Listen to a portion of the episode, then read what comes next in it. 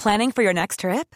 Elevate your travel style with Quince. Quince has all the jet setting essentials you'll want for your next getaway, like European linen, premium luggage options, buttery soft Italian leather bags, and so much more. And is all priced at 50 to 80% less than similar brands. Plus, Quince only works with factories that use safe and ethical manufacturing practices. Pack your bags with high-quality essentials you'll be wearing for vacations to come with Quince. Go to quince.com slash pack for free shipping and 365-day returns. Heraldo Media Group presenta Sergio Sarmiento y Lupita Juárez. Información veraz y oportuna con un toque personal y humano. Por el Heraldo Radio, donde la H suena y ahora también se escucha.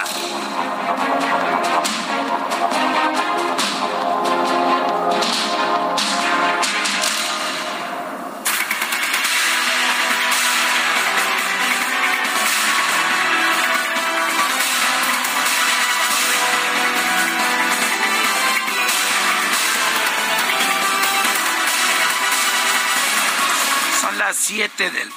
Son las 7. Uf. Son las 7 de la mañana con un minuto. Se ve que no había yo probado la voz hasta este momento. 7 con un minuto. Es miércoles, mitad de semana, 8 de febrero del 2023. Pero Guadalupe Juárez y Sergio Sarmiento estamos aquí con todo el entusiasmo que corresponde. La verdad es que nos gusta estar aquí con, con usted para mantenerlo bien informado, también para pues darle un rato agradable en caso de que la noticia lo permita. Guadalupe Juárez, muy buenos días. Hola, ¿qué tal? Qué gusto saludarte, mi querido Sergio Sarmiento. Buenos días para ti, amigos. ¿Cómo les vaya? Es miércoles, aunque ustedes no lo crean, rapidito que se nos está yendo esta semana. Además, muy intensa con tantísima información. ¿Y qué tal? Pues ya salió allá en Nueva York el nombre que estaba esperando el presidente López Obrador, el del expresidente Felipe Calderón. Ya se declaró por ahí sobre pues estas eh, supuestas relaciones del expresidente con el narcotráfico, pero estaremos platicando en detalle, por supuesto, de toda esta información y otras noticias relevantes. Bueno, vamos a empezar con un resumen de la información como todas las mañanas. El ex fiscal general de Nayarit, Edgar Beitia, testificó este martes en el juicio contra el exsecretario de Seguridad Pública, Genaro García Luna, en un tribunal de Nueva York. Aseguró que el expresidente Felipe Calderón dio línea al gobierno estatal para favorecer a Joaquín El Chapo Guzmán en su disputa contra los Beltrán Leiva. Bueno, y Edgar Beitia declaró en contra de Cienfuegos, se acordarán ustedes también. Eh, dicen que lo llaman a declarar en todos los juicios, ¿eh? Que a todos lo llaman para que él declare y él está siempre dispuesto. Está acusado, por cierto, de lavado de dinero, tiene una condena de 20 años y también, pues, eh, una multa de 66 millones de dólares. En fin, es eh, un eh, sujeto que, pues, dicen de, de a donde le llamen, él declara con tal de llegar a un acuerdo sobre su situación. Vamos a ver finalmente de todo lo que ha señalado que es verdad y que no. A través de Twitter, por lo pronto, el expresidente Felipe Calderón calificó como absurdas las declaraciones del exfiscal de Nayarit, Edgar Beitia, y señaló que durante su mandato nunca negoció ni pactó con criminales.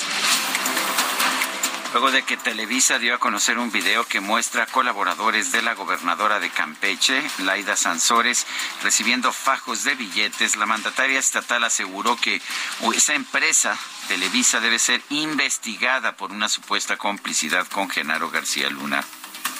Tendría que estar Televisa también en el, banquillo de los acusados allá, que cuando menos lo interroguen, porque era una especie, hacerle el juego de esa manera a García Luna, pues había una complicidad o qué había. No, yo que ahora ya me pregunto muchas cosas. No era solo cumplir con la televisión y tenían a Loretito de Mola, pues qué, qué pasó, ¿no? Por eso es el, el enojo. Por, ¿Cómo compras casas? Que dice Andrés Manuel, la casa que tiene por acá y la que tiene por allá. ¿De dónde salía tanto dinero? Entonces, pues todo venía de la misma delincuencia y podías pagar y tirar esos 120 millones de pesos.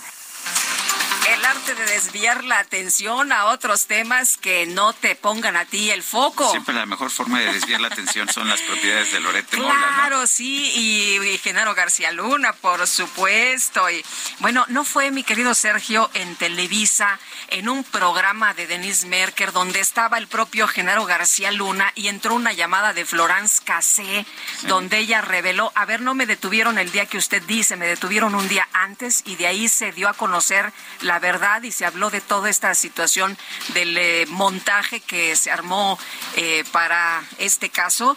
Bueno, nada más hay que recordarle a la señora Laida Sansores que trata de desviar la atención en un tema muy grave que es de corrupción. Y bueno, por otro lado, la gobernadora Laida Sansores aseguró que Televisa la golpea pues eh, no he visto que la golpee, solo he visto que se han dado a conocer informaciones con videos y hay pruebas, pero sus ataques solo le dan una publicidad que ella no podría pagar. Pero eh, sería bueno escuchar a la voz de Televisa porque están ellos en el silencio, nomás te pegan y te pegan. No, no me pega, me fortalece, me están dando una publicidad que yo no podría pagarles, ¿eh? porque ustedes cobran muy caro.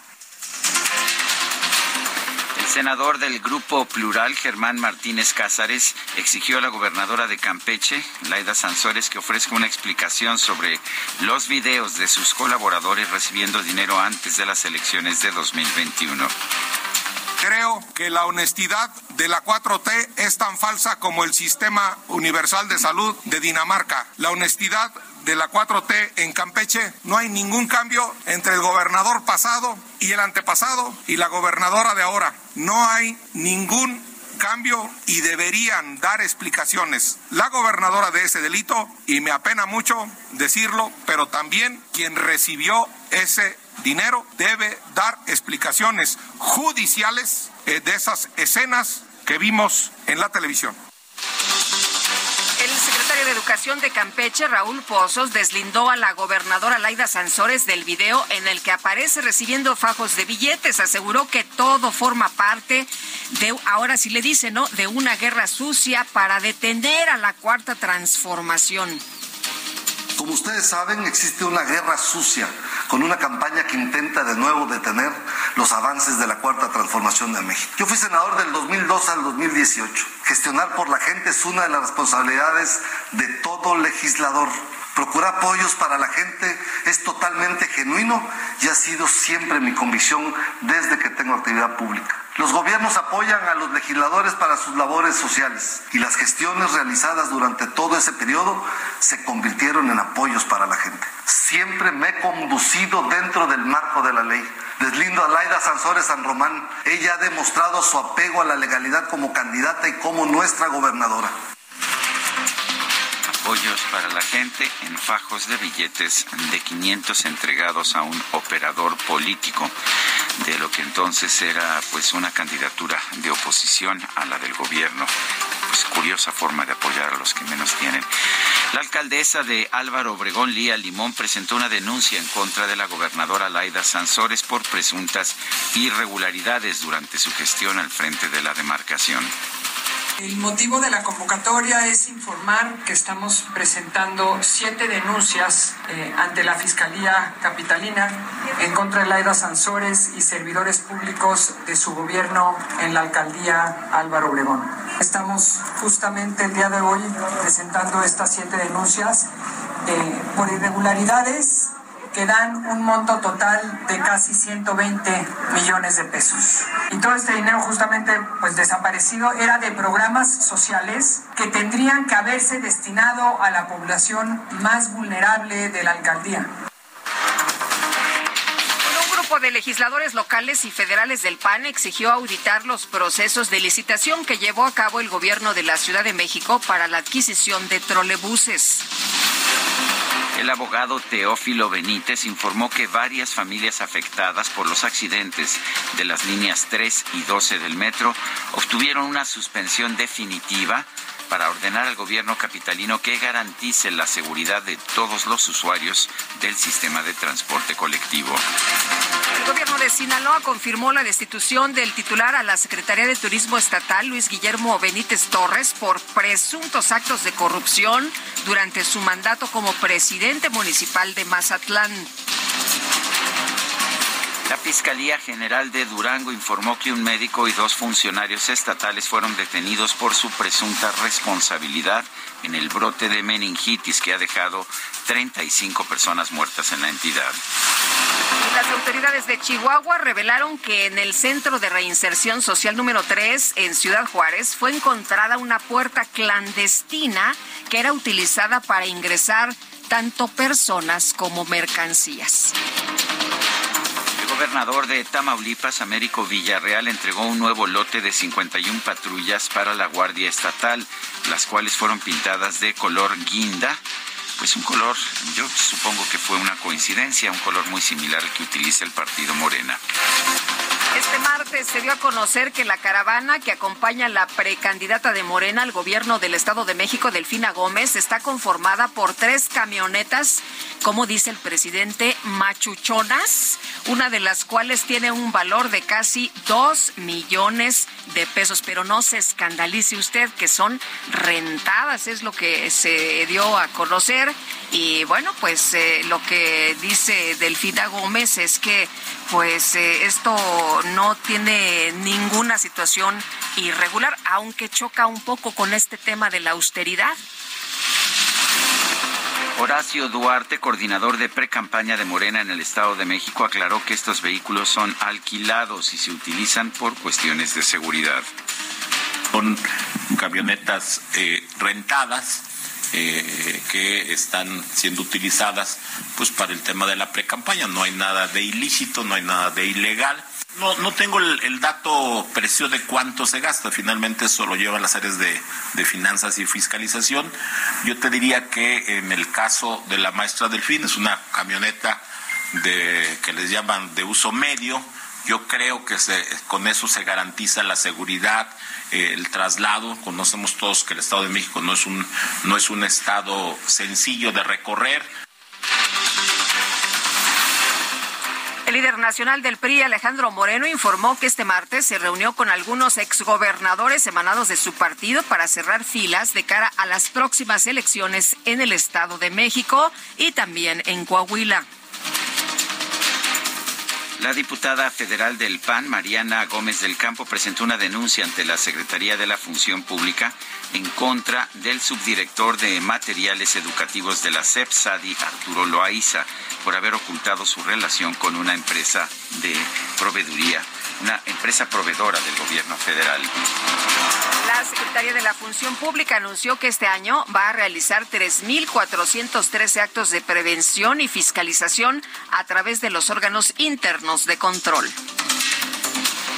El juez de distrito del juzgado primero de Yucatán concedió una suspensión definitiva al colectivo Sélvame del Tren con, el, con esta suspensión se ordena al gobierno federal detener la tala de árboles en la ruta del tramo 5 del tren Maya hasta que la Secretaría del Medio Ambiente y Recursos Naturales otorgue el cambio de uso de suelo. Y al participar en un foro en la Cámara de Diputados para analizar las reformas a las leyes de aeropuertos y aviación civil, José Neri Pérez, titular de la Unidad de Planeación, Vinculación y Asuntos de la COFESE, señaló que esta propuesta del Ejecutivo genera riesgos en la competencia y la libre concurrencia. José Neri Pérez también advirtió que estas reformas deben mantener la prohibición establecida en el artículo 29 de la ley de aeropuertos para que ninguna empresa que controle aeropuertos pueda operar al mismo tiempo aerolíneas. José Humberto Gual, el secretario general de la Asociación Sindical de Pilotos Aviadores de México, calificó como un sinsentido la inclusión del cabotaje en la iniciativa presentada por el Ejecutivo. El embajador de Turquía en México, Ilhan Kemal Tuj, lanzó un llamado a los ciudadanos a apoyar a las miles de familias afectadas por los terremotos registrados en su país. El presidente de los Estados Unidos, Joe Biden, presentó este martes su discurso del Estado de la Unión. Llamó al Congreso a aprobar una reforma migratoria integral o por lo menos un plan para proporcionar el equipo y los oficiales necesarios para asegurar la frontera. presidente Biden también, también consideró que tras el ataque al Capitolio en enero del 2021, la democracia estadounidense enfrentó su más grande amenaza desde la guerra civil. Sin embargo, dice que la nación se mantiene irrompible. Y este martes un grupo de alrededor de 500 miembros de un sindicato de maestros intentó irrumpir en la sede del Congreso de Colombia para exigir mejoras al sistema de salud. Bueno, y en información deportiva, los cañeros de los Mochis, que representan a México, obtuvieron su quinto triunfo en la Serie del Caribe 2023. Vencieron 2-1 a los federales de Chiriquí de Panamá. Y el Al Hilal de Arabia Saudita consiguió su pase a la final del Mundial de Clubes al derrotar 3-2 al Flamengo de Brasil.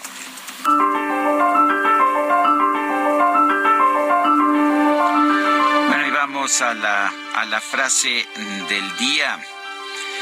La frase de- del día es de Laida Sansores, efectivamente, y dice lo siguiente, desde siempre he luchado contra la impunidad y en favor del pueblo, y hoy el tiempo nos da la razón. Sí, Laida Sansores, gobernadora del estado de Campeche.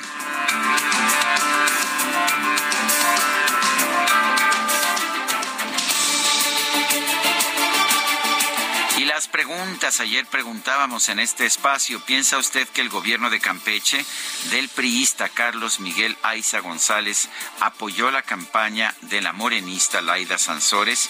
Sí, ahí están los videos, nos dijo 90.8%.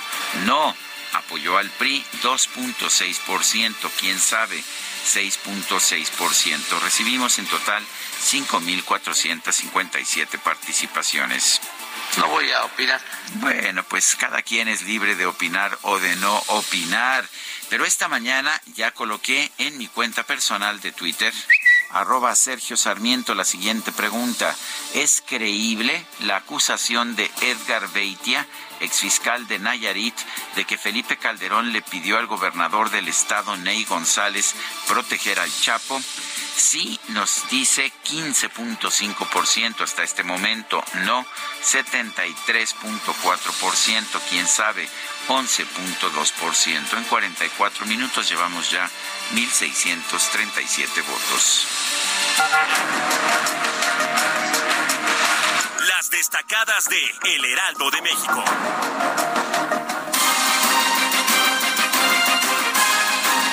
Y está con nosotros aquí en la cabina Itzel González con las destacadas. Itzel, ¿cómo te va? Buenos días. Buenos días, Lupita, Sergio, queridos destacalovers. Ya estamos a la mitad de la semana.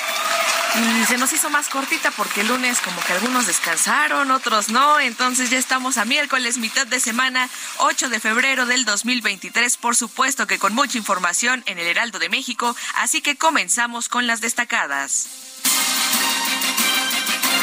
En primera plana, elecciones. Iglesia pide piso parejo para 2024. La conferencia del episcopado mexicano advierte de sombras en la democracia que amenazan con una elección de Estado.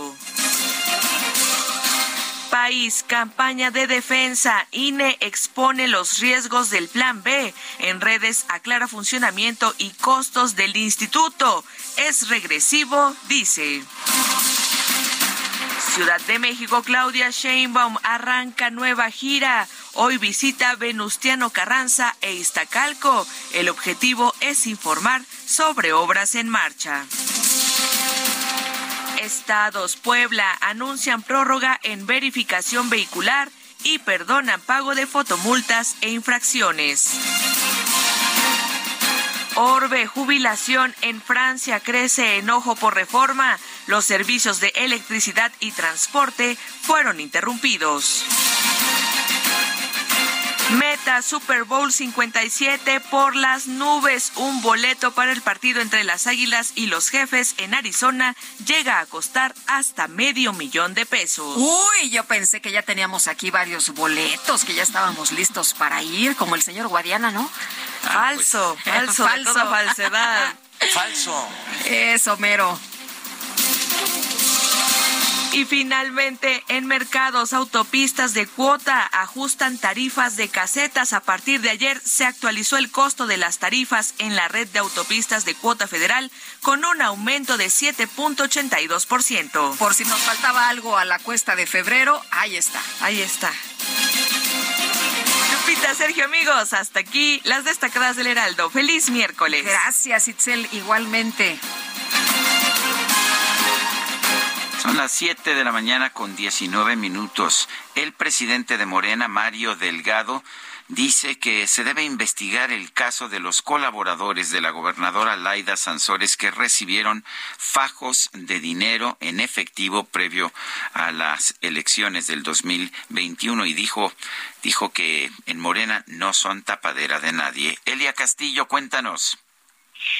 Muy buenos días, Sergio Lupita. Los saludo con mucho gusto a ustedes y al auditorio. Así es, el dirigente nacional de Morena, Mario Delgado, señaló que debe haber una explicación de las personas involucradas en presuntos actos de corrupción ligadas a la gobernadora de Campeche, Laida Sansores, tras asegurar que el partido justamente no protege ni es tapadera de nadie, pidió que se investigue el caso. En conferencia de prensa, el líder del partido fue cuestionado sobre los videos en los que se ve a tres personas del equipo de campaña y ahora parte del gobierno de Campeche, Raúl Pozos, actual secretario de Educación, la senadora morenista Rocío Abreu y el jefe de la oficina de la gobernadora Armando Toledo.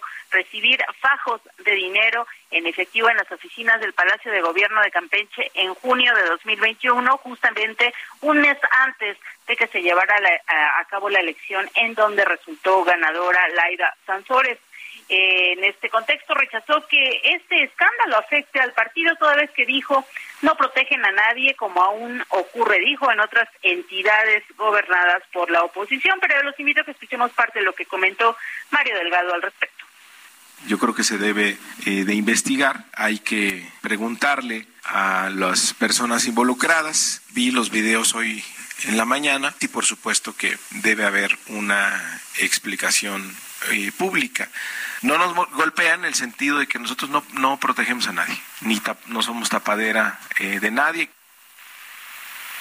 Sergio Lupita, este caso pues de la gobernadora de Campeche se suma a la lista de integrantes de la Cuarta Transformación acusados de presuntos actos de corrupción. Entre los más conocidos está el video en el que se ve a Pío López Obrador, hermano del presidente Andrés Manuel López Obrador, recibir dinero de manos de David León, operador político del entonces gobernador de Chiapas, Manuel Velasco, así como pues esta investigación eh, del contra el director de la Comisión Federal de Electricidad, Manuel Bartlett, que tiene pues una fortuna en de 24 lujosas casas ubicadas en las zonas más caras de la Ciudad de México, entre otra, pues, entre una lista larga de eh, señalamientos en contra de integrantes del, gobierno federal y e integrantes de Morena. Este es el reporte que les tengo. Muy bien, Elia Castillo, muchísimas gracias. Muy buen día. Buenos días y esta declaración del líder nacional de Morena llama la atención. No protegemos a nadie ni somos tapadera de nadie. Esto significa que ya van a dejar sola a Laida Sansores. Bueno, pues el tema es el tema es este. Eh, luego de que miembros del gabinete de Laida Sansores, gobernadora de Campeche, fueron exhibidos en este video por recibir fajos de billetes en las instalaciones de las oficinas de la Secretaría de Gobierno del Estado semanas antes de las elecciones estatales, pues eh, Laida Sansores habló en el martes del Jaguar e insistió en que todo se trata de un montaje, por lo que acusó a Televisa de prestarse a dichas prácticas. Eh, Laida Sansores le dedicó un mensaje a Emilio Azcárraga y lamentó la manera en la que su noticiero se prestó a filtrar tal grabación, la cual habría sido manipulada, dice, para generar una mala imagen del gobierno de la simpatizante de Morena. Y bueno, pues ahí está la respuesta de Laida Sansores sobre este tema. Son las siete con veintitrés minutos.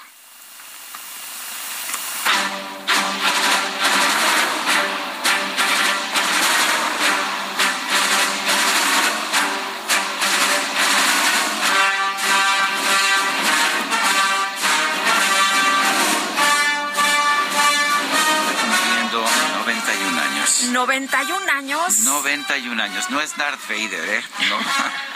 No, no es Darth Vader. Tampoco es Chewbacca, no, tampoco. Quien está cumpliendo 91 años es John Williams, el compositor de La Guerra de las Galaxias, Star Wars y de muchas otras películas. Quizás el compositor cinematográfico más reconocido del mundo. ¿Te parece que lo escuchemos el día de hoy, empezando con esta marcha imperial? de la película The Empire Strikes Back.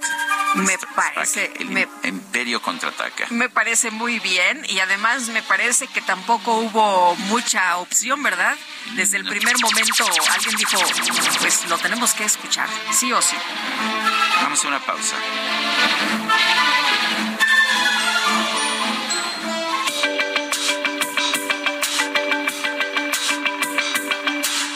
Sarmiento y Lupita Juárez quieren conocer tu opinión, tus comentarios o simplemente envía un saludo para hacer más cálida esta mañana. Envía tus mensajes al WhatsApp 55 20 10 96 47.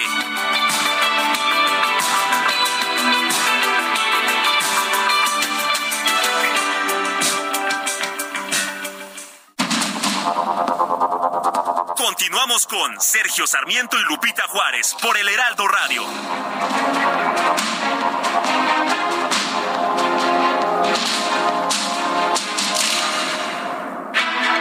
Todavía falta llevar la paz hasta las comunidades más pequeñas. La reducción de delitos obliga a reforzar el trabajo. Se bajó el homicidio, se bajó la, la, los secuestros, se bajaron los robos de vehículos. Todavía nos falta no se ha concluido el trabajo, falta mucho y nadie está diciendo que ya se acabó con la violencia. Más del perfil de la secretaria de Seguridad y Protección Ciudadana Rosa Isela Rodríguez, en exclusiva por Heraldo Media Group, este miércoles a las 21 horas en referente de la noche, Heraldo Televisión. Cuando te enamoras del nuevo Fiat Pulse, el pulso de tus emociones se eleva. Estrénalo desde 354 mil pesos o tasa desde 9.75%. Conquista las calles con el SUV líder en ahorro de combustible. Fiat, sé único. Visita tu distribuidor Fiat Chrysler K 30.1% vigencia el 28 de febrero de 2023. Consulta fiat.com.mx.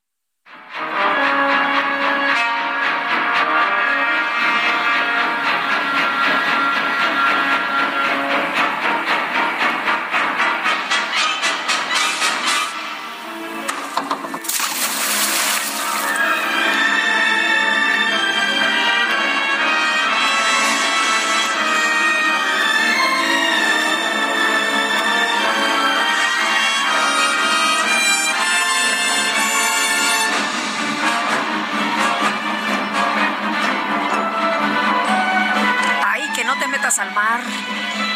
Bueno, pues no, no hay que meterse al mar. Y este fue precisamente fue precisamente lo que ocasionó esta película, ¿verdad? Joss, Tiburón. Bueno, y estamos escuchando la, la, parte musical, la, la, pues la banda musical que fue escrita también por John Williams. El del cumple. Oye, yo no sé eh, si nuestros amigos se acuerdan de esta película, si la han visto, pero la música, qué barbaridad. Eh, simplemente escuchabas las primeras notas y ya te morías del, del susto, del miedo. Y eh, no sé si era mejor el soundtrack, la banda sonora o la película. Pues ah, no, la película yo creo que era muy buena, pero ayuda mucho. La verdad es que una parte indisoluble de una película es su banda musical, por eso es tan importante tener a un buen compositor. Y usualmente son unos cuantos, es un, hay un gremio de compositores de películas eh, que hacen pues casi todas las películas exitosas. John Williams es el que más éxito ha tenido a lo largo de la historia. Son las 7 de la mañana con 34 minutos. Tenemos, tenemos mensajes. Sí, tenemos mensajes de nuestros amigos del auditorio. Hola Sergio, Lupita, excelente día. Hoy quiero pedir su ayuda para felicitar a Consuelo Gaspar, ya que es su cumpleaños. Siempre los escucha y además es fan de parte de sus hijos Marco y Miguel. Gran programa, sigan así de objetivos. Muchas gracias y un abrazo para Consuelo Gaspar. Doña Consuelo, que se la pase usted a todo dar. Dice otra persona, eh, buenos días Alejandro Cruz. Atizapán, los únicos culpables de recibir fajos de billetes son Sergio Lupita y su servidor. Los de la 4T son calumnias y venganzas políticas. Dicen que no son iguales. Yo digo que son peores. Sí, es lo que nos dice Alejandro Cruz. Son las 7 con 35. El mundo de la moda en mueble está en movimiento en Expo Mueble Internacional, la feria líder de muebles y decoración en América Latina. Encuentra lo último en tendencias, diseño y calidad en muebles para el hogar, oficina, jardín, infantil, decoración, entre otros. La cita es del 15 al 18 de febrero en Expo Guadalajara. Regístrate en www.expomuebleinternacional.com.mx. partidos políticos en Campeche fijaron su postura acerca de los videos difundidos que muestran a la senadora de Morena, Rocío Abreu, al actual secretario de Educación Estatal, Raúl Pozos, y al jefe de la oficina de la gobernadora, Armando Toledo, recibiendo fajos de billetes. Guillermo Officer, cuéntanos qué tal. Muy buenos días. ¿Qué tal? Muy buenos días, Lupita. Les saludo con gusto. Sergio, también les saludo con gusto desde aquí de Campeche. Efectivamente, los partidos políticos aquí ya fijaron postura, eh, de acuerdo a este videoescándalo en el que se ve a dos funcionarios del gabinete estatal recibiendo fajos de billetes. Eh, ya conocemos todos el tema a estas alturas, pero ayer, ayer los partidos políticos fijaron postura y exigieron una investigación a fondo acerca de lo que estaba sucediendo y de por qué eh, había este, estos recursos sobre la mesa siendo entregados a los que son ahora parte del gabinete de Laida Sansores San Román. Sobre esto, el PRI, el PRI dijo que era una oportunidad eh, pues inmejorable para que eh, este gobierno, el gobierno de ahora de Morena en Campeche, demostrara que la, la lucha contra la corrupción no era un tema de venganzas, de venganzas contra contrarios políticos. Por su parte, el PT respaldó respaldó a, a los funcionarios y habló acerca de que se trataba de una cuestión política eh, en el que se vieron envueltos estos funcionarios y pues bueno eh, en propias palabras del presidente estatal eh, Antonio Gómez Saucedo dijo que era una venganza política por lo que ha expuesto Laida Sansores en su programa el martes del jaguar. Sin embargo, Morena, Morena, eh, en voz de su presidente estatal, afirmó que serán los mismos funcionarios y debieran ser los mismos funcionarios quienes respondan por sus actos. Eric Reyes León aseguró que deberán eh, ser los involucrados quienes respondan por estas acciones, afirmando que el gobierno estatal emanado de su partido no tolerará la corrupción y que tampoco eh, a nivel nacional su partido va a tolerar esta clase de acciones. Exigieron también que se investiguen, pero que se dé a conocer en qué tiempo, es decir, en qué año fueron estas grabaciones, ya que eh, por parte de su partido afirman que fue entre el periodo de 2015 a 2018 cuando fueron grabadas estas escenas. Ayer por la noche, la gobernadora eh, Laida Sansores San Román eh, tuvo en su programa el martes del Jaguar a los dos implicados. Se trata de Raúl Pozos Lanz, quien fuera ex eh, senador de la República por el PRI, y Armando Toledo Jamí, quien también es expriista y eh, pues se desempeñó como secretario de Desarrollo Rural en el gobierno de Alejandro Moreno Cárdenas. Ambos justificaron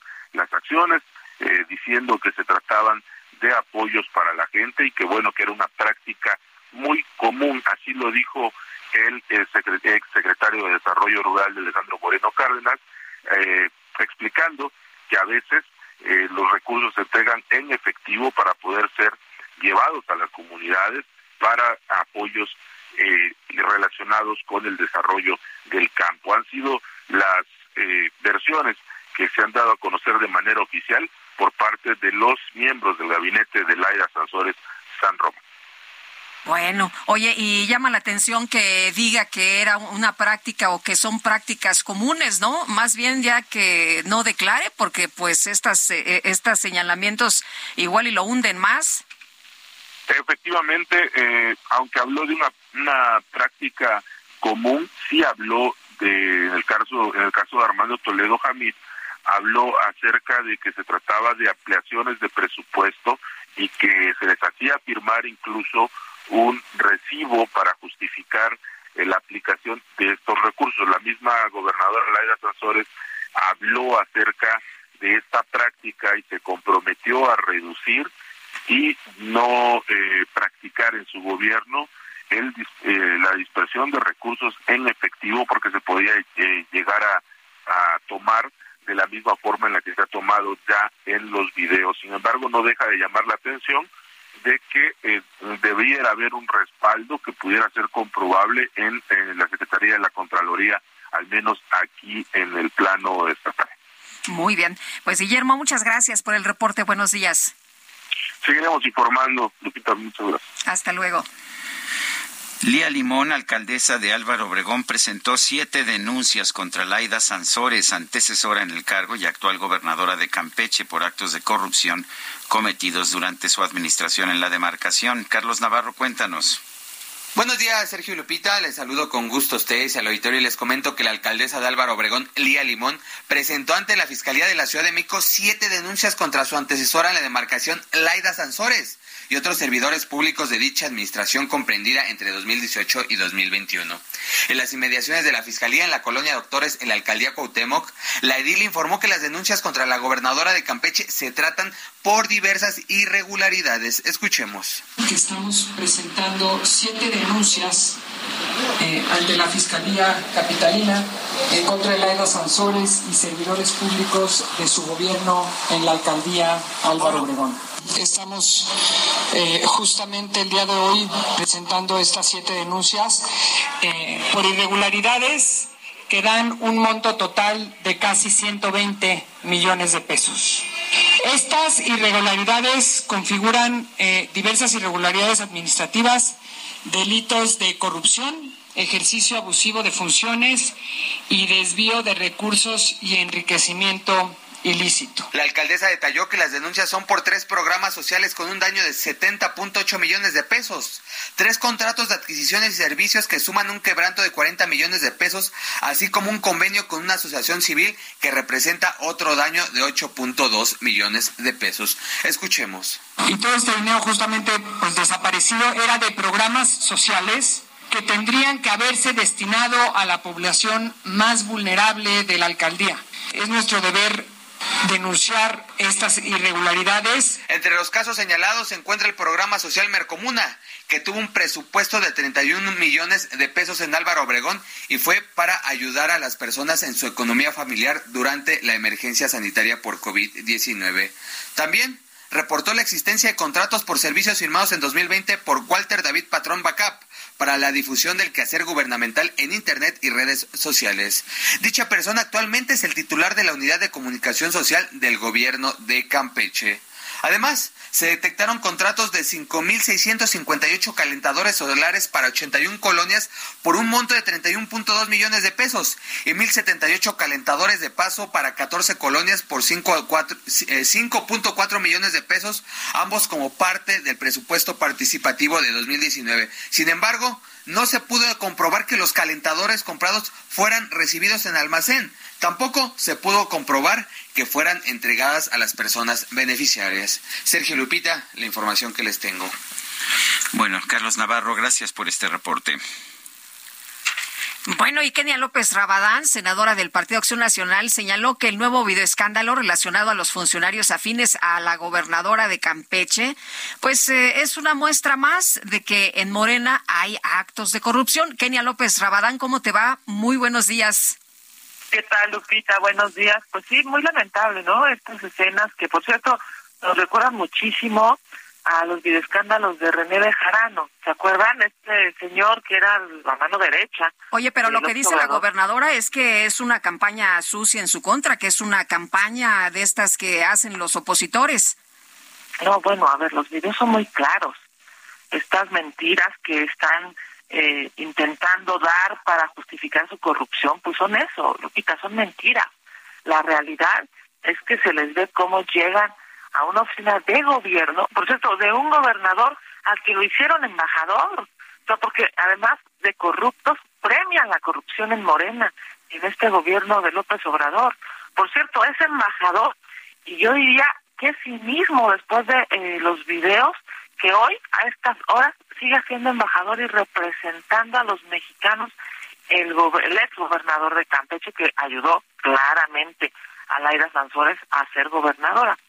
Es obvio pues que lo que hicieron fue ir a recoger dinero, fajos de dinero en bolsas de papel para ir a comprar votos. Y eso es corrupción, Lupita. Serio, es más, eso está tipificado. Ya han habido algunos de mis compañeros, algunos han, digamos, demostrado que hay cuando menos 10 delitos, más los delitos electorales que estos señores están cometiendo, pues claramente van a mentir. Y además mienten, yo diría de una manera absurda, ¿no? Como si los mexicanos les fuéramos a creer esas mentiras. Dice la senadora de Morena que fue a, que fue a recoger dinero porque le pagaron derechos. Bueno, pues, ¿qué piensa que los mexicanos no, no sabemos? El gobierno no paga derechos, el gobierno cobra derechos. Qué, qué, cosa más, uh, más curiosa, pero ¿se puede hacer algo? ¿Puede haber algún tipo de, puede fructificar algún tipo de denuncia? Sí, mi querido, eh, por supuesto, Sergio, hay, hay varias cosas. Y yo digo, curiosa es una palabra muy generosa de tu parte, la verdad son los corruptados. Yo quiero decirte que ayer que estaba viendo los videos, decía, a ver, estamos hablando de una gobernadora, de sus secretarios, eh, de, digamos, de gobierno del Estado de Campeche, de su particular, su jefe de oficina, de una senadora de la República, de un embajador, todos de Morena, ¿no? Pues todos ellos son servidores públicos, todos ellos están, digamos, obligados a cumplir la ley, la constitución, están obligados a no cometer delitos y a mí me parece que lo primero que hay que exigirles es que se separen de su encargo, que haya una investigación y que quienes sean culpables vayan a la cárcel. Bueno, pues no fueron ellos, digamos, la gente morena que se llenaba la boca diciendo que incluso iban a ampliar el catálogo de prisión preventiva para que quienes eh, ocuparan dinero ilícito en las campañas se fueran a la cárcel, pues ahí están los videos, ahí están sus rostros, ahí están sus manos, ahí están los ajos de dinero, claramente deben ir a la cárcel. Eh, Laida, lo que, eh, perdón, Kenia, lo que ha dicho eh, Laida es este eh, que pues es un, un tema de, de em, ya sabes, de estas campañas negras, pero el presidente que pues ha siempre defendido a, a, Laida Sansores, incluso en estos videoescándalos, dice que los quieren poner en la misma posición que la oposición pues ha hecho, ¿no? Como ser corruptos, pero que no son iguales. No, pues por supuesto que ahora que le doy la razón a López Obrador, claro que no somos iguales. Mira, yo he tenido el ejercicio eh, del servicio público durante años y la verdad es que nunca había visto tanta ignorancia, tanto cinismo, tanta falta de capacidad para tomar decisiones en el gobierno. Nunca lo había visto. Es increíble que la señora se ponga a bailar y a sentirse comentarista de televisión en lugar de ponerse a trabajar y a darle resultados a los campechanos. Por supuesto que no somos iguales. El presidente de la República se indigna ante una ministra que no se para a aplaudirle, pero no se indigna ante una ministra corrupta que plagió su tesis. Por supuesto que no somos iguales porque el presidente de la República protege a los corruptos, protege a sus amigos que están acostumbrados, por cierto, a pisar la ley. Yo estoy convencida, pues, de que este país y la Ciudad de México ya no aguanta esa corrupción, ya no tolera esos pésimos manejos y por supuesto es que hoy el presidente de la República pues no goza de la popularidad que gozaba antes.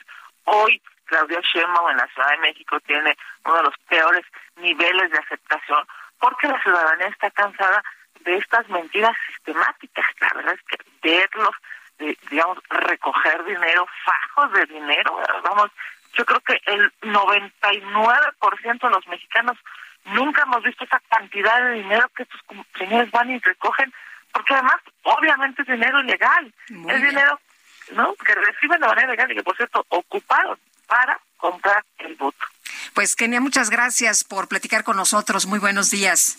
Un abrazo, Lupita. Gracias. Que te vaya muy bien. Muchas gracias, Sergio, por todo. Kenia López Rabadán, senadora del Partido Acción Nacional. El expresidente Felipe eh, Calderón descartó los señalamientos que hizo en su contra el exfiscal de Nayarit, Edgar Beitia, en el juicio contra el exsecretario de Seguridad, Genaro García Luna. Él había dicho que el expresidente ordenó, que le dijo a Ney González, el entonces gobernador, que había que favorecer a Joaquín El Chapo Guzmán en la guerra contra los Beltrán Leiva. Eh, José Reveles es periodista especialista en temas de narcotráfico. José, gracias por tomar nuestra llamada. ¿Cómo ves, uno, las declaraciones de Edgar Beitia y dos, la respuesta del expresidente Calderón? Sí, parece que subió mucho de tono el tema de Genaro García Luna porque este testigo eh, asegura lo que acabas de decir, que había una orden explícita de proteger al cártel de Sinaloa. Todavía incluso da una, un detalle de que ah, en alguna ocasión capturaron ahí a una camioneta blindada y que eh, hubo un, a punto de pelearse policías federales con estatales y eh, aseguró que después Genaro lo felicitó por haber dejado ir al Chapo, que iba el Chapo Guzmán ahí. En fin, es un escándalo que subió de tono porque es la primera vez que se menciona de manera explícita al presidente Calderón dando una orden de, este, de esta naturaleza.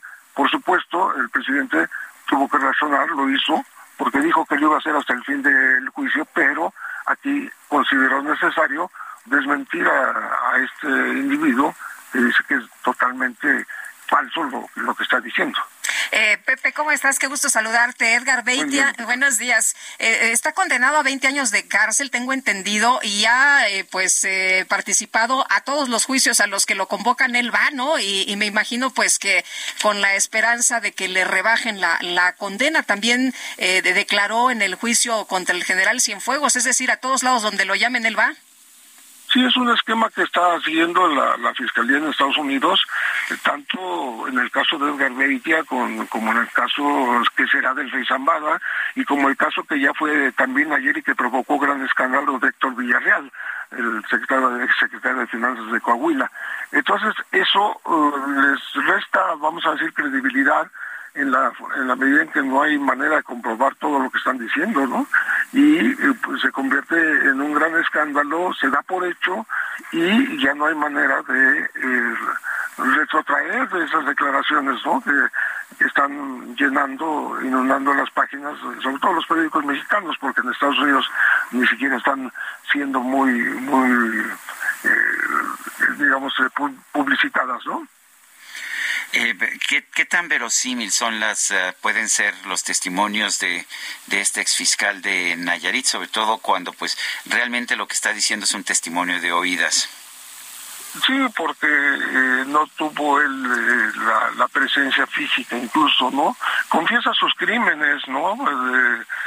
pero incluso hay una contradicción porque si les ordenan esto cuando era el, el, el gobernador de González, eh, no sé por qué eh, Roberto Sandoval, que fue su jefe también de, de protegía a los Beltrán y a H2. Entonces, es, absolutamente eh, incongruente una cosa con la otra en el mismo estado, ¿no? O sea, hay una orden federal que, hace aterriza en el siguiente gobierno, en lo contrario, es decir, se protege a los enemigos del que había que proteger. esa contradicción no se señaló, pero es real si Ney protegió al cartel de Sinaloa por órdenes de Calderón, ¿por qué Roberto Sandoval protege a Arturo Beltrán Leiva? ¿No? No hay, no hay este, congruencia. Bueno, pues yo quiero agradecerte, José Reveles, periodista especializado en temas de narcotráfico, el haber conversado con nosotros esta mañana. Con muchísimo gusto, Sergio. Bueno, pues ahí está la información. Edgar Beitia dice que pues recibió instrucciones del gobernador en el sentido de que el presidente le había dicho que había que proteger al Chapo Guzmán. presidente eh, de entonces, Felipe Calderón, dice que eso es absolutamente falso. Rompe este silencio que se había autoimpuesto durante el juicio de Genaro García Luna. Y como dice José Reveles, ¿no? Pues qué extraño que les den una orden y protejan a otros, a los Beltrán Leiva. Nuestro número para que nos mande mensajes de WhatsApp es el 55 2010 9647. Nosotros vamos a una pausa y regresamos.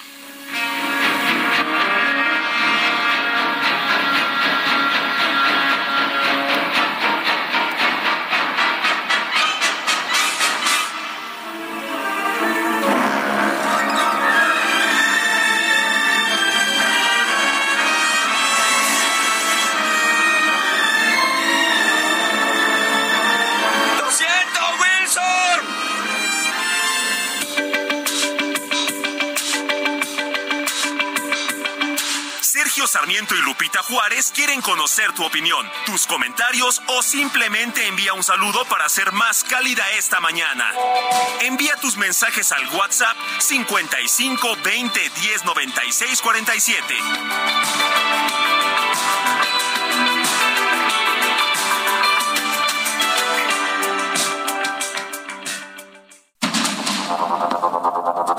Continuamos con Sergio Sarmiento y Lupita Juárez por el Heraldo Radio.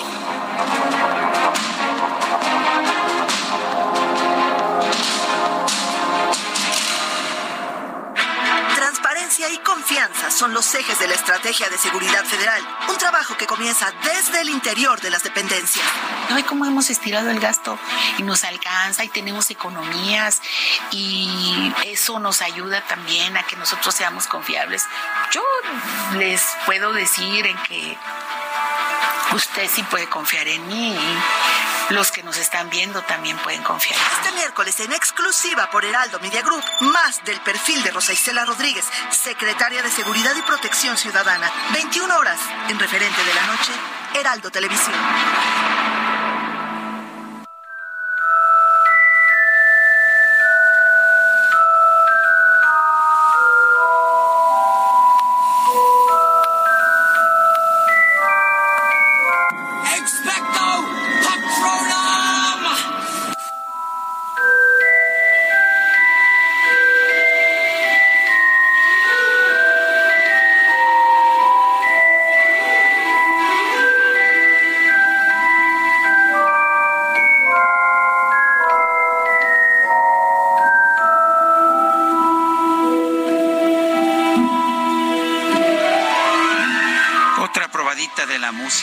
John Williams, sí, él escribió no solamente la música de Tiburón y la de la serie de Star Wars, también la serie de Harry Potter. Esto es el prólogo de la película Harry Potter y la piedra filosofal.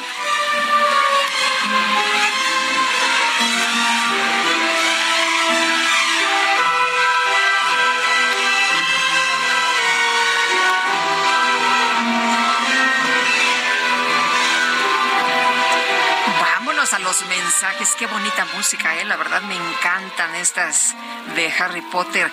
Eh, nos dice una persona al auditorio, soy Patricia. Hola, queridos amigos Sergio y Lupita. Esta semana se nos hará muy corta, cierto. Como siempre, saludos afectuosos desde San Jerónimo a ustedes y a todo el equipo de trabajo. Dice otra persona, reciban cordial saludo, Lupita y Sergio y todo su equipo desde Guadalajara, Jalisco. Cuando detienen a un delincuente o político corrupto, normalmente se defiende argumentando que es inocente. Así pasa con la gobernadora de Campeche, con un acto de corrupción. Los felicito por ser un noticiero, eh, un noticiario veraz y objetivo. Es Marcos Vite. Don Marcos, muchas gracias. Ocho de la mañana con tres minutos. El pronóstico del tiempo con Sergio Sarmiento y Lupita Juárez.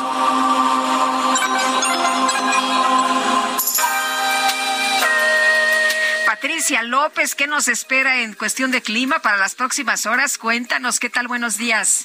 Buenos días, Sergio Lupita, es un gusto saludarlos a ustedes y a todos los que nos escuchan este día. Les comento que este día el Frente Frío número 30 se desplazará sobre el noreste y oriente del territorio nacional y en combinación con un canal de baja presión sobre el sureste de México originarán lluvias puntuales fuertes en Hidalgo, Puebla, Veracruz y Oaxaca. Eh, también se esperan chubascos en Tamaulipas, San Luis Potosí, Querétaro, eh, Chiapas, en el Estado de México, en Tlaxcala, en Campeche y en Quintana Roo. Eh, se espera que la masa de aire frío que impulsa a este frente ocasione rachas fuertes de viento sobre entidades del norte, noreste y oriente del país además de que se mantendrá el ambiente frío, muy frío sobre el noroeste y norte de la República Mexicana. Eh, se espera también ambiente gélido en sierras de Sonora, Chihuahua y Durango. Eh, se espera eh, evento de norte, se está pronosticando con rachas de 60 a 70 kilómetros por hora y también oleaje de 1 a 3 metros de altura. Esto en costas de Tamaulipas, Veracruz, en el Ixmi Golfo de Tehuantepec. Y bueno, Sergio Lupita, como ya lo comentábamos, aquí en la Ciudad de México, después de varios días sin lluvia, hoy se está pronosticando eh, lluvias que podrían acompañarse de descargas eléctricas. Eh, la temperatura máxima estará oscilando entre 23 y 25 grados Celsius y la mínima para el día de mañana al amanecer entre 8 y 10 grados Celsius. Esta es la información desde el Servicio Meteorológico Nacional. Regreso con ustedes. Gracias, buenos días, Patricia. Hasta luego. Bueno, y eh, el punto de encuentro en donde compradores nacionales e internacionales se van a reunir del 7 al 9 de marzo en Expo Guadalajara es Expo Antad. La verdad es que es una reunión impresionante. Ahí hemos estado en distintas ocasiones, Guadalupe Juárez y un servidor. Pero vamos a conversar sobre el tema con Vicente Yáñez, el expresidente ejecutivo de la ANTAD, la Asociación Nacional de Tiendas, eh, de Tiendas ah, y Almacenes, de Tiendas Departamentales. Eh, Vicente Yáñez, gracias por tomar nuestra llamada y cuéntanos esta Expo ANTAD del 7 al 9 de marzo. Eh, nuevamente es presencial, ¿verdad? Sí, claro, por supuesto. ¿Qué tal? Buenos días, Sergio, Lupita Hola, y a toda la audiencia de Heraldo Radio. Me da mucho gusto estar de nuevo platicando con ustedes y sobre todo de este punto de encuentro, como bien lo mencionas, que va a ser del 7 al 9 de marzo en Expo Guadalajara. En esta ocasión, presencial, por supuesto, vamos a regresar presencial, igual que lo hicimos ya el año pasado.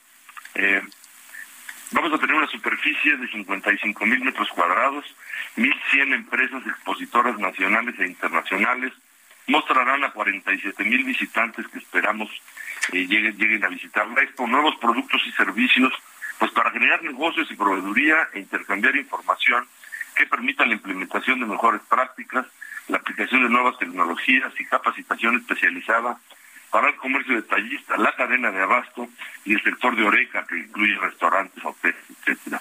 Eh, Vicente, cuéntanos de, estas nuevas eh, tecnologías. Eh, el mundo ha cambiado. Estuvimos en esta pausa, pero el mundo no se detuvo después de, del COVID y ahora pues vienen cosas diferentes, cosas nuevas. Sí, por supuesto, y vamos a tener también, en, este foro vamos a tener también alternativas, actividades alternas, como son estas retail talks, que son conferencias impartidas por especialistas en estas tendencias globales y tecnología en torno a la, industria del retail. También tendremos en, un área que le llamamos Food Connection pues, las, tendencias impartidas por expertos en catas, maridajes, mixología y demostraciones gastronómicas. Tenemos el pabellón del pan con una participación especial de Expopan, así como un pabellón vegano con la presencia de asociaciones eh, de, empresarios veganos en México. Eh, eh, el Key Logistics Solutions va a ser un pabellón que presenta las tendencias y soluciones de logística y distribución para los centros de distribución y el e-commerce, que es de lo que estábamos comentando, desde los servicios de última milla hasta la automatización en tiempo real de la logística del producto. También vamos a tener AntadBiz, que es una plataforma digital que promueve el negocio detallista, permitiendo a los pequeños y medianos emprendedores acercar sus productos y facilitar relaciones comerciales entre proveedores y compradores de las cadenas asociadas a la ANTAD. Este foro de negocios, eh, pues es el más importante ya en América Latina, ha reunido por 40 años consecutivos a compradores nacionales e internacionales. Hay una presencia internacional importante que buscan trascender fronteras y en la Espantada 2023 identifican pues, estas nuevas alternativas y tendencias que les permiten ampliar su visión empresarial. Eh, vamos a contar con la presencia de más de 2.500 compradores de cadenas asociadas e invitados y se realizarán más de 11.000 encuentros de negocios. Tenemos expositores de 20 países, eh, eh, vienen de Alemania, de Argentina, de Bélgica, Brasil, Canadá, Corea, Holanda, Indonesia, etcétera. También contaremos con la presencia de 25 estados, siete de ellos apoyados por sus gobiernos con pabellones estatales. Y bueno, seguimos siendo una exposición única en el mundo que durante los tres días del evento 10 cadenas asociadas a LANTA trasladan sus oficinas de compra al piso de negocio para atender a los proveedores eh, con espacio de exposición que Oye, pues en un solo lugar, ¿no? Habrá muchas opciones, como decías al principio, para generar negocios y proveeduría. Esa es la idea, que se generen muchos negocios, que se reactive la economía. Eh, ponemos nuestro granito de arena con eso y también, pues para que estos intercambios de negocios se den, una cadena americana, Northgate, por ejemplo, tiene ya muchos años poniendo este, sus oficinas de compras para buscar estos productos mexicanos, nostalgia, en el que, bueno, hay mucho interés en la comunidad méxico-americana de, tener acceso a estos productos y vienen muchos compradores también de Estados Unidos a hacer esto y bueno, pues esta era de la movilidad, esta, estos eh, 55 mil metros cuadrados que van a que van a tener estos, estas, estas 1.100 empresas expositoras, pues este eh, van, van a ayudar también a reactivar la economía, que es algo que nos hace mucha falta. Pues Vicente, es una cita que se lleva a cabo todos los años. y creo que es, es la mayor feria, por lo menos en Latinoamérica, ¿no? Así es, así es, Sergio, y espero que nos acompañes este año como siempre lo has hecho. La cita es el 7 de marzo en, en Guadalajara y también tendremos una, una, eh, pues una conferencia inaugural muy interesante en cuanto a cómo ha cambiado la logística y el cómo compartir temas de logística para abaratar los costos y para adecuarse a esta realidad. Muy bien, pues como siempre, Vicente Yáñez, siempre es un placer conversar contigo. Sergio Lupita, muchas gracias a ustedes y bueno, nos vemos en Guadalajara pronto. Hasta luego. Hasta luego. Y vámonos con el Químico Guerra. El Químico Guerra. Con Sergio Sarmiento y Lupita Juárez. Químico, ¿qué novedades nuevas nos traes esta mañana? Una novedad nueva buena, buenísima. Fíjense que se acaba de publicar, lo estoy leyendo ahorita, en un eh, la parte de la revista Nature dedicada a la energía, se llama Nature Energy, ¿no? La revista Nature es esta revista británica de divulgación eh, científica, pues tan importante que casi todos los científicos coronan su carrera si se les publica, ¿no? Ahí en esa revista, acaban de publicar que investigadores, fíjense, de la Universidad de Adelaida, eh, Adelaide, en Australia, logran extraer hidrógeno del agua del mar sin tratamiento previo. He hablado con ustedes mucho acerca de este nuevo desarrollo, ¿no? En donde los eh, aerogeneradores marinos eh, mueven electrolizadores para producir hidrógeno, no necesariamente electricidad.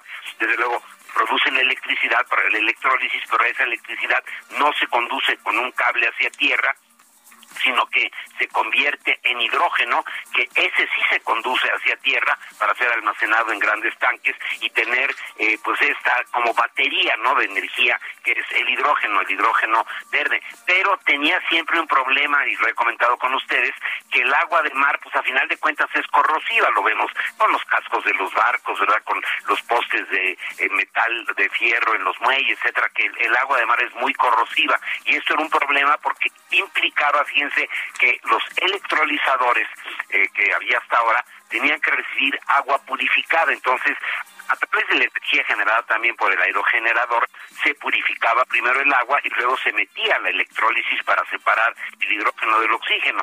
Pero ahora ya lo han podido hacer estos investigadores con el agua de mar sin tratar, pero lo más importante es que la investigación ha logrado una eficiencia de casi el 100%. Este equipo internacional no solamente fue de la Universidad de Adelaide, sino de varias universidades, la de Beijing también, el equipo internacional encabezados por los profesores Ji Sang Kiao y Yao Zheng de la Escuela de Ingeniería Química de la Universidad de Adelaida, dicen, hemos dividido el agua natural en, oxígeno a hidrógeno con una eficiencia de casi el 100% para producir hidrógeno verde por electrólisis.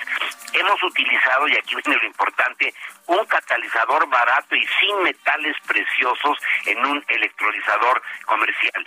Esto eh, va a evitar que se tenga que tener un proceso de osmosis inversa para quitarle la sal al mar, para poderla tratar y, obtener el hidrógeno que lo hacía pues complicado, no sé, no, no imposible, ya lo comenté que se estaba produciendo inclusive, pero ahora con esto es un avance, Sergio Lupita, sin precedentes, se va a hacer mucho más barato y sobre todo que estos eh, catalizadores eh, para el electrolizador no son caros, eh, eh, no están hechos a base de iridio como se tenía o de platino, sino que aquí lo estoy viendo es eh, una son de cromo y de cobalto, que son bastante abundantes y mucho más baratos que los otros. Es un avance importantísimo y lo que nos indica Sergio Lupita que la cuestión del hidrógeno viene y viene muy fuerte. Pues bien interesante esto que nos comentas, Químico Guerra. Muchas gracias como siempre y ojalá que estuviéramos poniendo ya pues eh, nuestras eh, fuerzas, ¿no? Nuestros esfuerzos en, en seguir a los otros países que pues ya están dando este brinco. Claro, fíjate, aquí dice el doctor Shen, este recurso es práctico para regiones con largas costas y mucha luz solar. O sea, nosotros. ¿Te suena parecido? O sea, nosotros. Exactamente.